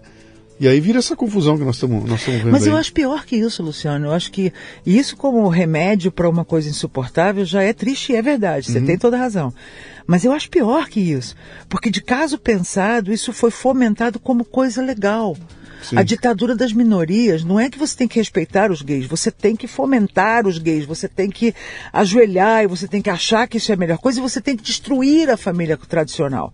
Eu tenho uma moça que eu sigo no, que me segue, que eu tenho amizade no Facebook, gosto dela, acho ela inteligente, uma neguinha, gosto dela, botou lá.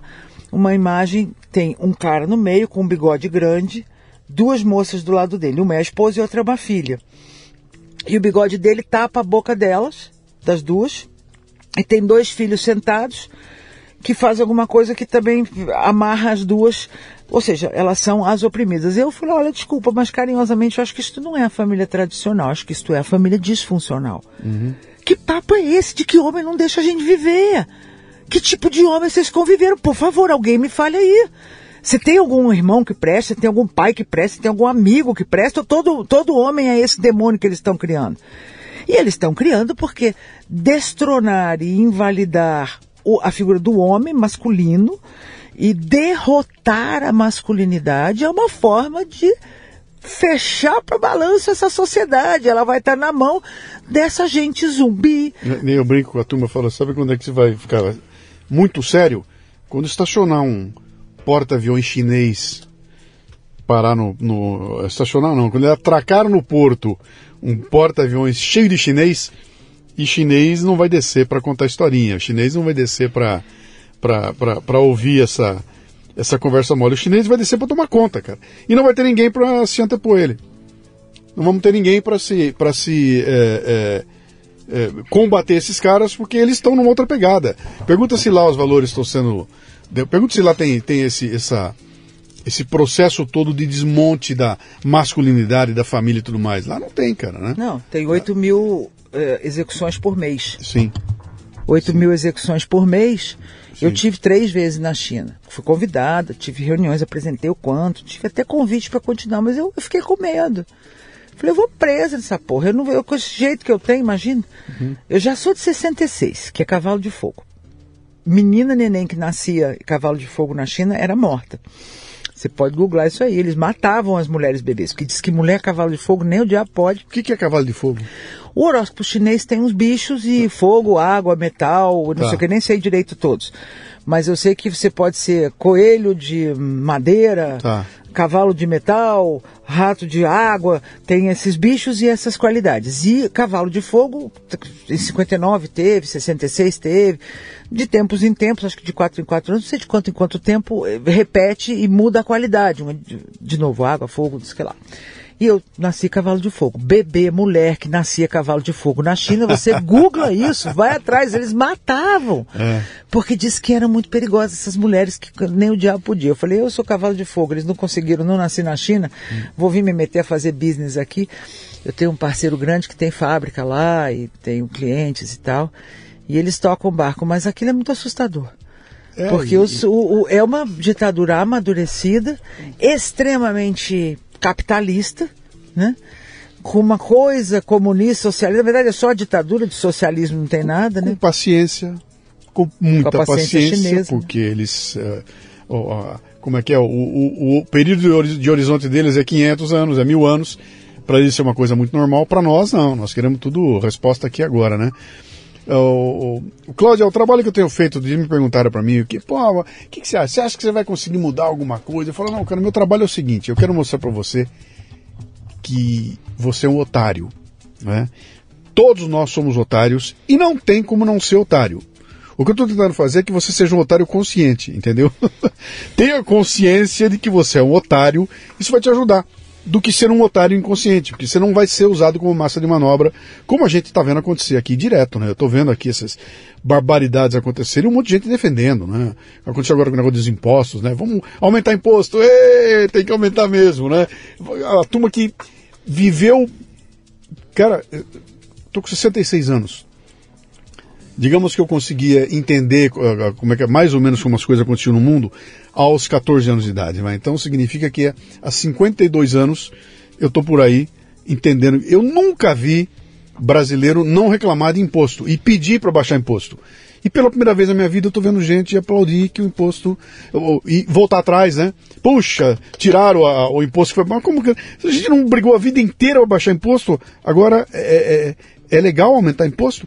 E tem gente defendendo, dizendo que é e trazendo as maiores explicações. Como no começo do governo Bolsonaro, a gente teve aquela manifestação na Paulista pelo bilhão lá do Paulo Guedes, a reforma da Previdência, Sim. a reforma do bilhão.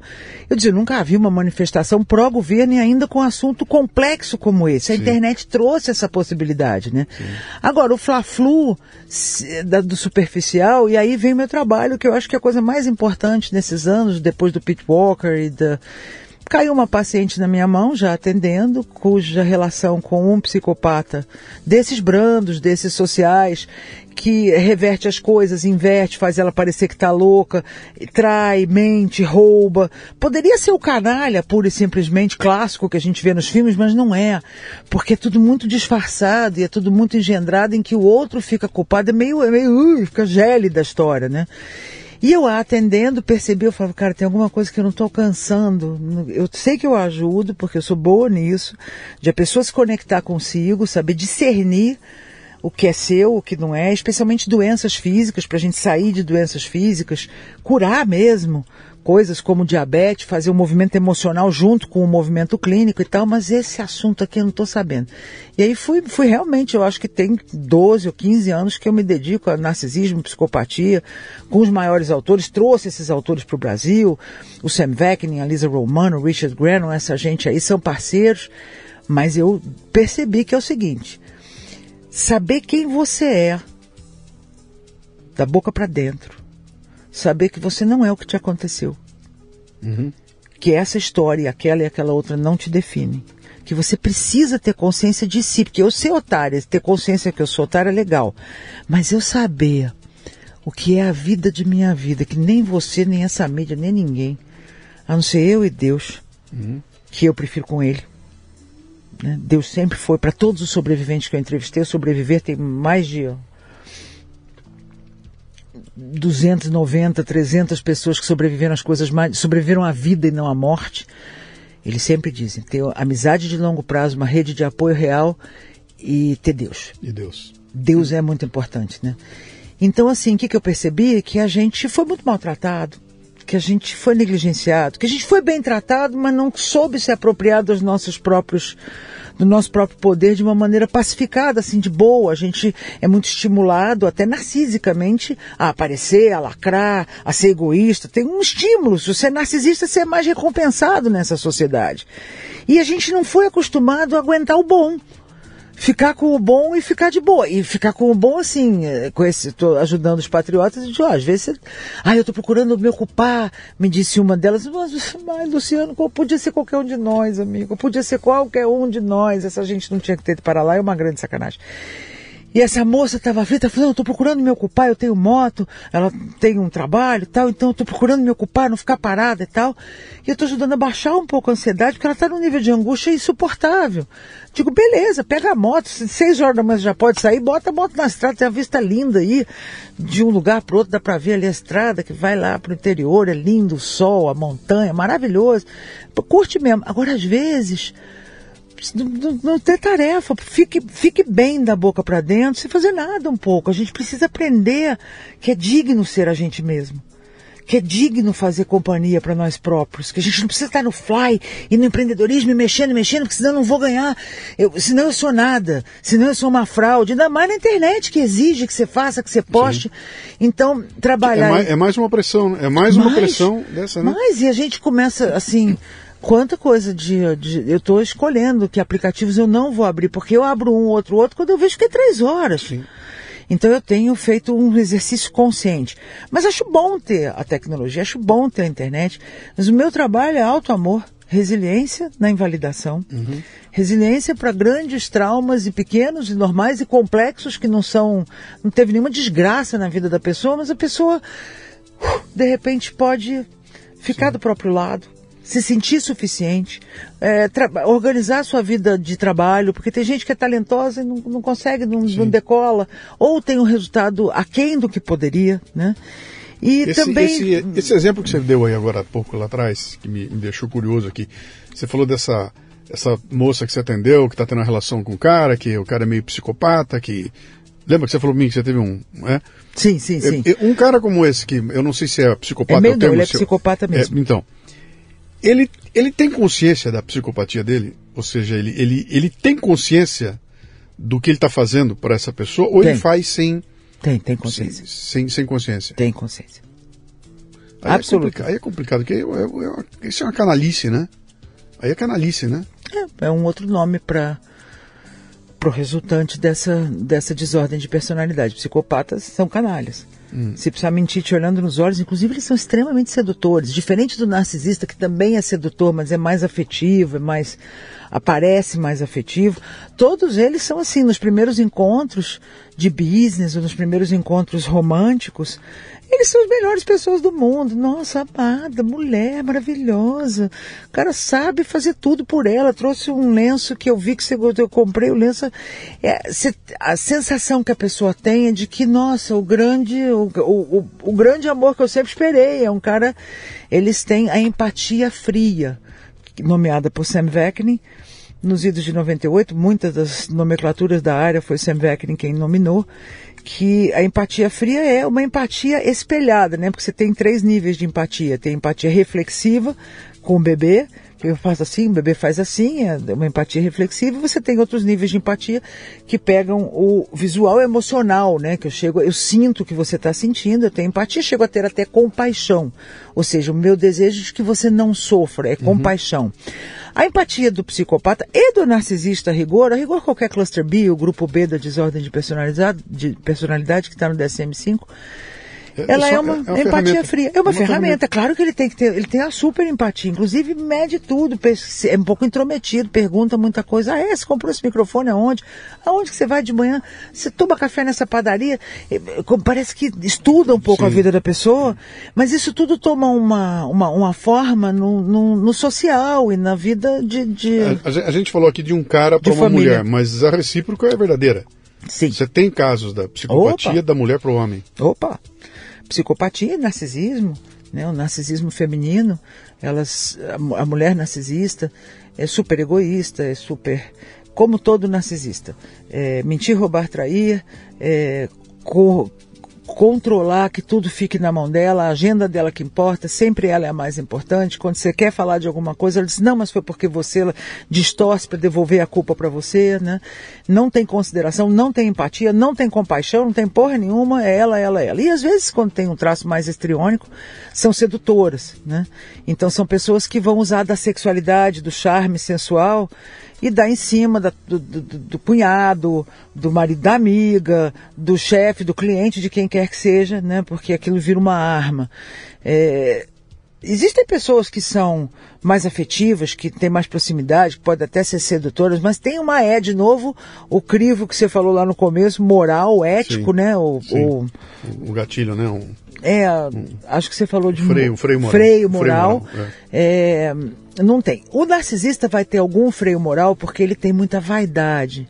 Narciso se olhou no lago, se apaixonou pela própria imagem, tão apaixonado ficou, caiu, bruf, morreu lá dentro com essa coisa. Então, a desordem de personalidade narcisista toma essa metáfora da, da do narciso, do narciso como, como um elemento de que ele tem uma imagem de si. Só que é uma imagem falsa. Uhum. Então é um selfie falso. E ele defende essa imagem, se você arranhar essa imagem, ele vai atrás de sangue, porque é tudo que ele tem. Porque o selfie verdadeiro está adormecido, está escondido, eventualmente até morreu. dê poder para esse cara, você tem então a receita pronta para o desastre, né? Um cara desse poderoso. Eles normalmente estão em lugares de poder, É. porque eles têm destaque, eles têm- vai estar muito entre jornalistas, entre CEOs, às vezes entre artistas, muitos políticos, né? E um, o que a gente chama de ego inflado, né? Mas, é, curiosamente, na psique, no estudo de fato, o narcisista não tem ego. Não tem ego, não tem selfie. É uma concha vazia, um fantasma, é um zumbi, psiquicamente. E eles são hipocondríacos. Porque, de alguma forma, eles sabem que algo neles já morreu. Então, a prova que eles têm de que eles estão vivos é o corpo físico. Eles morrem de medo da morte física. Eles são hipocondríacos, ficam procurando, porque eles não têm aquele selfie verdadeiro que, assim, que a hora que você para, vai no coração, sente o que, que eu acho, o que, que eu não acho. Como eu fazia lá com os 14 anos no Colégio Gávea, da fantástica Laura Góes, e que eu dizia, esse cara tá falando, mas eu não sinto isso. Eu se consultar dentro, sabe? Eu vejo que a necessidade dessas vítimas de psicopatas e narcisistas que se refizeram grandiosamente. É lindo os 12 portais de resiliência, é um curso online, elas fazem. Eles fizeram, eles e homens e mulheres, se refizeram que aquilo assim, peraí, pisa teu chão. Aqui não, camarada. Aqui tem borda. Percebo que você vem com o salamaleque aí com esse joguinho, eu já olho com um sorriso assim, hum. Então, eu vou ali levar minha avó na capoeira e já volto, tá? E ó, a área, você, a- as pessoas aprenderem a se defender. E homens, quando sofrem, Luciano, vítimas de mulheres narcisistas e psicopatas, sofrem mais. A Cristina Cairo, que é uma querida, uma irmã de carreira, eu fiz lá formação na, na, na- na escola de linguagem do corpo, é bárbaro esse trabalho. É, ela diz que o homem é que ama verdadeiramente que o homem não consegue terminar um casamento de fato, ele, ele não consegue, ele não consegue ficar. A mulher consegue ficar sozinha, o homem não consegue ficar sozinho. É porque ele é que ama. Mas por que, que são as mulheres que procuram esse assunto do amor, do romance, não sei o que lá? Ela diz porque elas precisam mais. Não tem, não sabe. Os homens é que amam de verdade. E quando o homem é levado por uma mulher perversa ou narcísica e tarará, ele sofre muito. Porque o mentir, roubar, trair, não importa, meu amigo. Pode ser qualquer um, de qualquer um dos 11 sexos. Lidar com gente de desordem de personalidade, você enlouquece tentando dar uma solução, tentando esclarecer, tentando chegar a um acordo, você tenta jogar limpo, porque você fala, bom, eu sou razoável, então será que não é isso? Será que não é aquilo? Esperando racionalidade do outro lado. E, não do outro tem. lado vem triangulação, idealização, desvalorização, descarte, que é um jogo de idealizo, love bombing, né? um, um ciclo muito conhecido na- nessa coisa. Te idealizo, você é lindo, você é maravilhoso, você vai ser o pai dos meus filhos, ou você é o é o business que eu queria. No business também tem esse canto da sereia, né? Então, idealiza, daí desvaloriza, começa a não responde um telefonema, não fala, dá o tratamento de silêncio, de repente começa a dar atenção para a sogra ou para o sogro, e você sente que aquilo mudou, que o objeto de afeto foi deslocado para um outro lugar, né? E descarta, não fala com você, ou termina mesmo, ou descarta, ou e depois começa tudo de novo. E aí você fala, tem alguma coisa errada comigo, o que, que eu fiz? Que era um nirvana, a coisa era tão boa, né? Sim. Pessoas que cresceram em lares onde houve mães psicopatas ou narcisistas e pais e famílias disfuncionais trazem um sofrimento, têm uma dificuldade para aprender o auto-amor, para não reproduzir essa dinâmica. E é preciso fazer alguma coisa específica, não adianta a gente ficar nem tem, nem vai encher paciente pai e mãe não. Deixa seu pai e mãe em paz. Tem mais de 18 anos, vai se tratar, fazer terapia para você ser pai e mãe de si mesmo. Para eu sou muito, muito estoica em tudo. Eu sou, eu sou estoica total. Eu acho aquilo, não tem uma coisa dali que não fale comigo, porque tem que assumir a responsa e fazer algo que está na minha mão, né?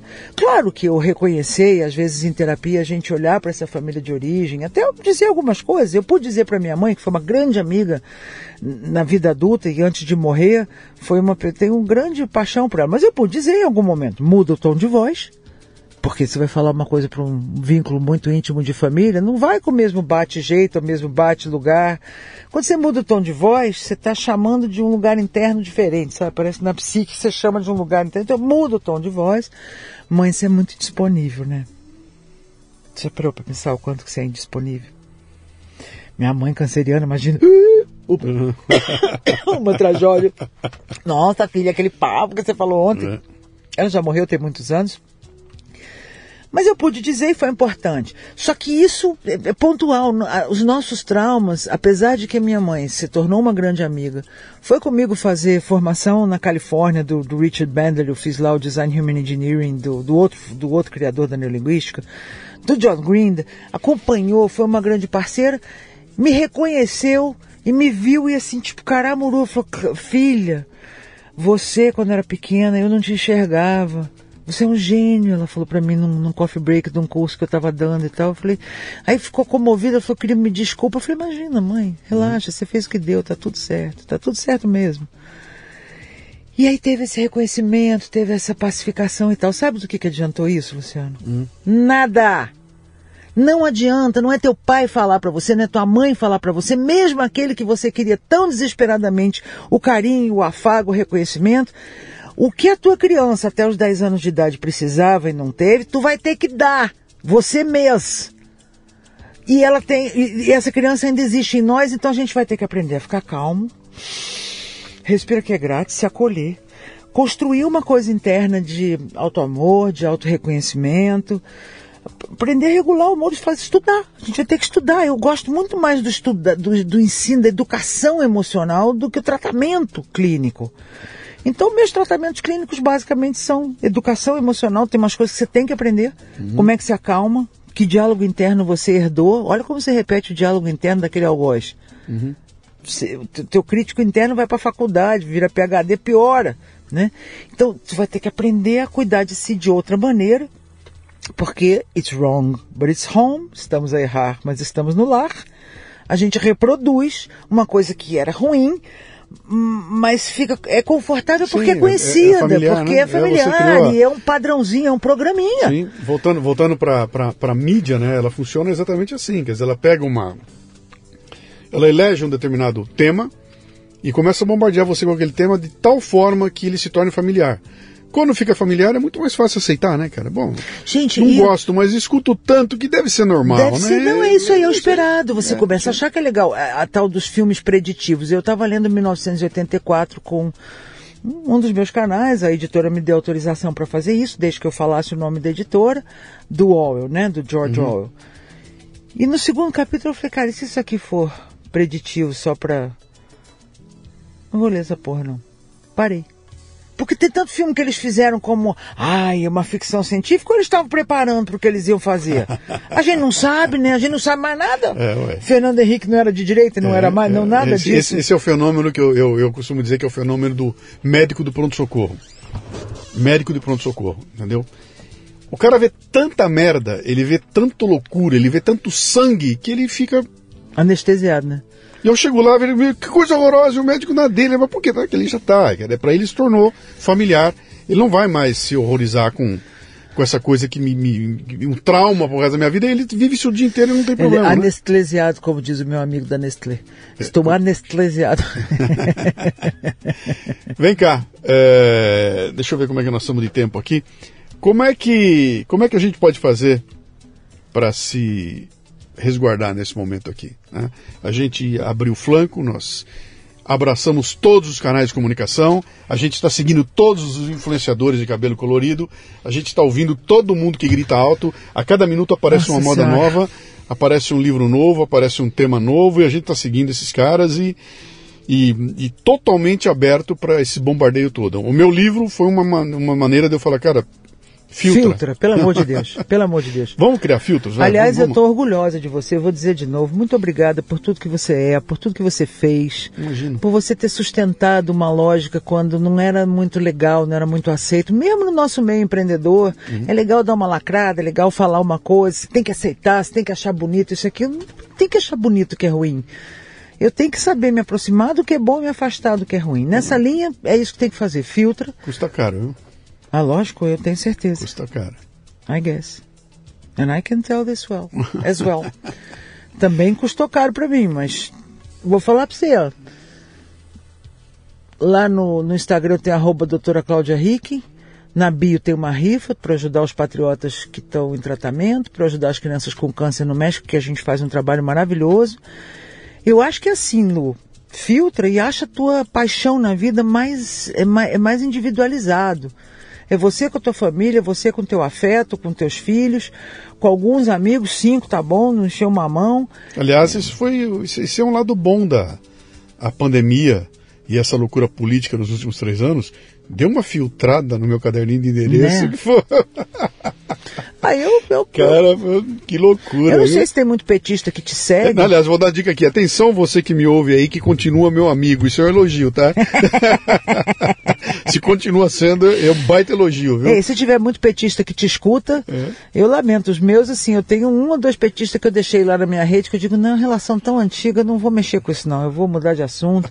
Mas tenho muita vontade, porque não é mais uma questão de posicionamento político, é de posicionamento frente à vida. É. É, né, de, de pode ter um jeito diferente, Não, e- mas cara, não mas pode não, apostar na antiética, na loucura, o enlouquecimento da sociedade é perverso, isto é crime.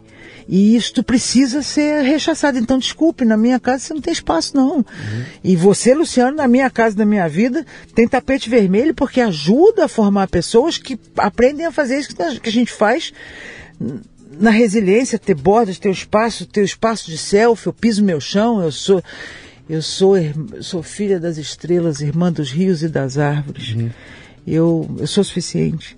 E eu tô aqui por uma razão. Você E se foi- conectar a gente assim, eu tô reduzindo quem que eu Você já escuto. se enfiou em alguma aldeia indígena? Já foi se meter no meio, nos índios e tudo mais? Meu pra- pai que fazia isso, sabia? Pra aprender um pouco dessa filosofia que você está falando para mim aí. Meu pai ia pro Eu, Xingu. eu fiz trabalho grande com o, com o Orlando Vilas Boas. Fiz um livro junto com ele, né? Convivi com ele um bom tempo, né? E ficava horas e horas com ele abrindo, as- imagina abrindo as caixas dele de documento e Uau. olha essa carta aqui o Cândido Rondon me mandou. Isso aqui é da rainha da Inglaterra. E contando histórias e mais histórias, né? E as histórias que ele conta são todas nessa pegada aí, sabe? De, de dessa dessa ah, como é que eu vou dizer, dessa conjunção que o, que o, que o índio tem com o ambiente onde ele está metido. Ele nunca se sente maior que aquilo, ele não é maior que o rio, ele não é maior que nada, ele não é maior que a montanha, que a floresta, aquilo tudo é, um, é uma coisa só, né? E, e é super bonito, quando você pega aquilo e, e- e lê a respeito, é bonito. Estão usando, o pessoal pegou aquilo, embalou e está usando como para atacar o capitalismo, né?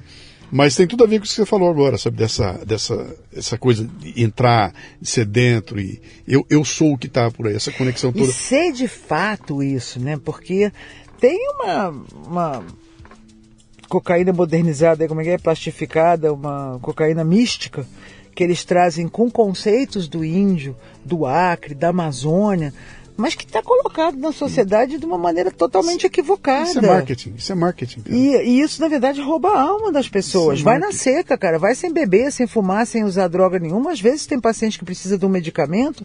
Eu não estou dizendo que não seja possível, mas eu prefiro sempre trabalhar com os recursos naturais, porque tudo que você pode consumir, teu corpo pode produzir.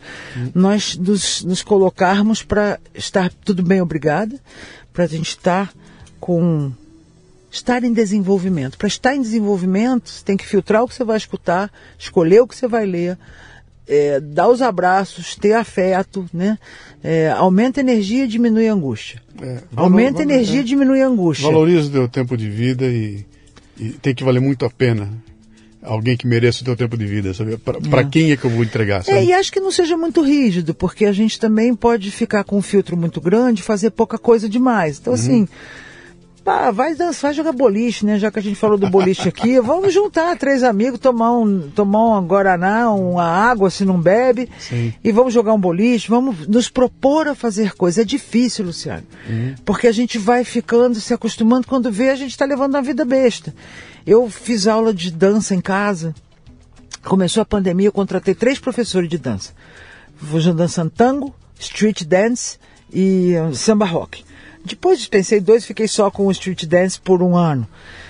Mas dançava, acho que duas vezes por semana. Uma vez por semana, pelo menos. Bota o som na caixa, bota a sala, todo mundo, ó, desculpa, amor, tá- afasta, de vez em quando dançava alguém comigo, de vez em quando não, mas... eh, Depois parei, mas comecei a fazer outra coisa. É- é- é- eu tenho que me levar, não é fácil para mim fazer isso. Quando eu vejo, já tum, tum, tum, tum. Tá. Tem que me levar de novo para dizer, cara, vou, eu faço tiro, tiro esportivo, sou instrutora de tiro, vou estar num- numa formação é, de defesa residencial, uma coisa mais Shox Fox na, em Orlando, agora em maio, com parceiros da área do tiro. Nunca imaginei que fosse gostar tanto disso. Aí faço os campeonatos, comprei a 12, tem um, um negócio desse tamanho. A maravilha, ela chama Firmina. Meu Deus, ah, você, é ótimo. Você, você tá no. Eu, eu preciso parar de demonstrar que eu sou teu amigo aí, tu vai sobrar para mim uma hora dessa aí. Não, não, mas é só você, esportivo. Mim, né? é. é. só esportivo há é. muitos anos, desde mas, 2000 e nada. Mas, a gente faz. Mas ser, Primeira medalha de ouro do Brasil foi esportiva. Ser CAC é coisa de bolsonarista. E bolsonarista é aquele animal. É, entendeu? É, é, sanguinário, aquele animal. Ah, eu acho que... um absurdo também, mas acontece que desde 2002, 2003, a gente não pode ter culpa. Bolsonaro chegou muito depois, né? O tiro esportivo deu a primeira medalha de ouro do Brasil. Uhum. Né? Então é um negócio super interessante. Mas Como eu é acho que, que hum, é, todo mundo deve andar armado. É, é a paz. Ixi, Maria. E assim, na vamos, paz. Vamos encerrar aqui o programa agora, porque tá ficando feio isso aqui. Vamos lá agora. Quem quiser encontrar você, quem quiser encontrar você para te ler, fazer teus cursos, clini... receber o teu atendimento, método Quantum, dá um caminho. Primeiro, prime... o primeiro caminho fundamental. Como é que escreve Ricken? Como é que escreve ah, Ricken? É, Ricken é R-I-E-C-K-E-N. Rieken. Rieken com C-K-E-N. Então, o, o, o vai ser é... arroba Cláudia Ricken. Tudo junto, não tem underline Cláudia nada? Ricken. Não, não. Cláudia Ricken, okay. tudo junto. Mas no Instagram é doutora Cláudia Ricken. Tá, doutora, é, o, é, a quarta conta é, do Instagram. DRA, não é doutora, DRA, é DRA, DRA, DRA Cláudia, Cláudia Ricken. Ok. Isso, no Instagram. E o resto, arroba Cláudia Ricken, em todo lugar eu estarei. No YouTube, nos Facebooks, tem um estúdio Cláudia Ricken. Tem YouTube Universidade Quantum, uh, Método Quantum, mas por Cláudia Ricken encontra e quantumhouse.com. Uhum. Se é auto-amor, todo amor é bom. Quantum House, Quantum com quê? o AN, tem o M no final, Quantum House, como de casa em inglês, H-O-U-S-E, quantumhouse.com. Quantumhouse.com. E se quiser ver lá ao vivo, é no palco do Epicentro, que acontece em setembro, né? Aí em Campos do Jordão. lá. Mas olha, eu quero dizer, essa coisa do armamento, você ficou aí incomodado, não é... Não, não fiquei incomodado não, eu, eu É não tenho piada, incomodação né? nenhuma, pelo contrário. É que é engraçado porque os temas são todos eles são polêmicos, né? Se você pegar É bom, o que a gente conversou se aqui, respirar- nós, nós falamos de cinco ou seis temas aqui que basta para derrubar o disjuntor de todo mundo, né? Respira que é Porra. grátis já é polêmico, né? Respira É. que ainda é grátis, porque não vai continuar sendo. Mas eu, eu conheci os homens e mulheres mais gentis da face da terra no mundo do tiro. O, o quem tá armado é o mais bundão da balada. É uma gente calma, é uma gente que tem que ter endereço próprio, teste psicológico, prova de saúde mental, teste, pr- prova técnica, prova prática, eh, ganho lícito. E tu- Olha, para você ter aquilo, case-se com alguém que Não, tem uma isso arma eu de fogo, porque é uma pessoa que tá, passou... ficha já tá, A já ficha já, em tá tudo, boa. né? É. Então não tem nada. E assim, de verdade, os lugares onde tem mais armamento, a violência é menor. Uhum. E a gente não quer, eu não quero violência não, mas acho muito importante a gente poder ter a legítima defesa. Como disse Jordan Peterson, Leia. maravilhoso Ouça. Jordan Peterson, ele diz, o cara pergunta para ele, pô, mas quer dizer que você vai atacar as pessoas? Ele falou, não, atacar não, mas poder atacar sim. Porque você ser indefeso, você não poder, a sua impotência não tem virtude nenhuma. Você poder atacar e escolher não fazê-lo. Isso tem virtude. E é muito difícil ter virtude. É muito difícil escolher ser bom. Então você tem que poder se defender. Eu falava com um dos patriotas que está com a tornozeleira, gente tão boa, e esse, esse, essa pessoa em particular, com a cultura legal, uma pessoa legal. Não, é impressionante. Ele está muito assustado. E aí é, tem uma coisa da religião, às vezes o cristianismo, às vezes o budismo, que eu não posso querer mal a ninguém. Então eu não quero mal, eu quero que o Alexandre de Moraes seja feliz. Eu quero mesmo que ele seja feliz. Eu falei, olha, exagerou. Você quer, que, você quer ficar neutro, você não quer que ele te faça mal, você não quer odiá-lo. Isso eu concordo, que é filosoficamente, divinamente, religiosamente, ente, ente, ente é uma coisa boa. Mas romancear, querer este cara ser feliz, desculpa, você precisa aprender a rejeitar o que é ruim. Porque quando você não rejeita o que é ruim, e você não se defende, você não se afasta do que é ruim se aproxima do que é bom, você começa a ter síndrome de Estocolmo, ficar se relacionando com um amigo que não presta, você dá um, o outro dá zero, você dá mil, o outro dá zero e você continua nessa conversa. Então você precisa poder rejeitar. Você sabe que- E aí falei para ele por escrito, depois a gente trocou um bilhetinho, digo, ó, me fez lembrar essa história que eu te falei, é, tanto do samurai, né? Que o samurai está lá para defender o rei, e aí vem os inimigos, o samurai chega e fala, majestade, seus inimigos vieram a mim, eu não os matei. E o rei fala, mas como? Você está louco? Você está aqui para me defender. Ele fala que cuspiram na minha cara. Ele falou, piorou. Porque, como assim? Você não.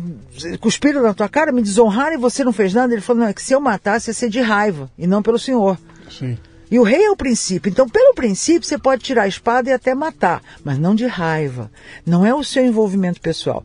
E diz para ele, então, exercer sua agressividade de forma sadia, de forma adequada, é, que nem gente que rói unha. Unha é uma arma que vem uhum. comigo de fábrica. Tá aqui, eu tenho unha grande, minha unha é dura, ó, tenta, tenta dobrar essa unha. É, naturalmente ela, ela é assim, né? Minhas filhas não têm unha dura assim não, mas quem rói unha está desbastando as próprias armas. A pessoa está sabotando a própria agressividade, a própria capacidade de defesa. Mandei esse bilhetinho para ele, ele respondeu, fez, ah, doutora, eu voltei a roer unha. Falei, então, cara, você tá... só que ele estava, o sintoma dele, ele tá com, tava em pânico Sim. com a possibilidade de voltar para lá. Um dos caras que ficou menos tempo preso, todos injustamente presos, Sim. absolutamente injustamente presos. Então, se você não sabe dizer não, não sabe usar a sua agressividade saudável, você fica com medo, porque você está tendo que ficar bonzinho com tudo. E não é ser, ser, saudável, é sim com que é sim, não com que é não. É ser extremamente generoso e bom e carinhoso com, quando deve, na maior boa. Não, não uhum. ser agressivo de maneira nenhuma, que é desnecessário. Ser assertivo, não agressivo. Uhum. Mas na sociedade que a gente tem, é lembrou, melhor. Com arma lembrou, será melhor. Eu, eu lancei um. Eu lancei um podcast infantil, né? Para famílias que têm crianças, né? Que é o Café com Leite. Ah, eu estou propagando isso aí direto. Uma festa, né? E no, na apresentação de abertura dele, quando eu tenho uma apresentação que eu levo para mostrar para potenciais patrocinadores e tudo mais, na abertura dele eu começo com uma frase, uma, uma, frase comprida que tem três páginas, né? E tem uma figura difusa no fundo. Uma frase. Uh, essa figura é o Walt Disney, ela aparece só quando termina a frase, é o Walt Disney, né? E nessa frase é, um, é, é uma resposta que o Disney deu aos críticos que diziam para ele o seguinte: falaram, cara, teus filmes são sensacionais, mas tu dá muitas, muito palco pros bandidos, cara. Teus vilões são as melhores coisas do filme, cara. Você não pode dar tanto espaço. O vilão é, é muito bom, não pode ter vilão assim no filme. E a resposta do Disney é sensacional. Ele falou, cara, eu não posso sonegar das crianças o fato de que o mal existe. Eu faço os filmes com esses vilões para mostrar que o mal existe e que é possível derrotá-lo. É, porque se eu negar, se eu só negar o vilão, essa garotada vai criar, crescer achando que ele não existe. E o vilão existe. E a hora que ele aparecer, elas não vão conseguir nem reconhecer o vilão, né? Claro. Disney nos e anos o que é 60. pior, fazer amizade com o mal. Sim. Que é o que os shows estão fazendo, esses satanistas estão fazendo. Pega o mal e vai romanceando o mal e vai fazendo, não, o mal não é tão mal, o mal é meu amigo, o homem não é tão homem, o homem é meio mulher, a mulher não é tão mulher, a mulher é meio homem. Nada é muito nada, tudo é mais ou menos. Sim. Então você começa a ficar com dissonância cognitiva, meio louquinho e com medo, porque se o mal pode ser meu amigo, eu fico assim, mas a alma sabe que o mal vai me matar, vai me pegar, vai me ferrar, vai me roubar. Aí minha alma não vai saber isso. Desde que o mundo é mundo. Mas eu tô com, com um papinho de positivo, budista que quer budista quer bem ao outro, cristão que é cristão compreende tudo, a gente não quer mal para ninguém. Eu não, não, odeio alguém, não quero mal para ninguém, mas é, eu quero limites para abusadores. Sim. Eu quero claramente é, parou, não quero que. Nunca tive essa coisa com ninguém, de opositor ou de qualquer tipo, mas limites e de verdade, sem dó nem piedade, botar limite, tira a espada. Pelo princípio, pelo rei, que é o princípio, uhum. a gente tira a espada. Pela minha família, pela ética, pelo meu respeito ao meu corpo, à minha vida, ao seu corpo, à sua vida, à nossa sociedade, a, ao bom, ao bem e ao belo. Né? O bom, o bem e o belo tem que ser defendido, ele não fica vivo sozinho. E por isso é que nós temos que entender muito bem o que, que é o bom, o que, que é o belo, né? Pelo amor de tem Deus, que, está vindo tra travestido. Está tá acabando com isso tudo aí. Oh, Querida. Gente, verdades e mentiras. Obrigado pela Obrigada visita, eu. obrigado pelo papo. Obrigada, valeu. Fica com Deus. Vamos, tem, tem assunto aqui para mais de metro, dá para fazer outro aí. Depois vamos. eu te chamo outra vez. E eu te chamo lá também, vamos. Vamos, vamos nessa, vamos, tamo junto. Pronto. Beijo. Obrigada, beijo. Muito bem, termina aqui mais um Leadercast. A transcrição deste programa você encontra no leadercast.com.br.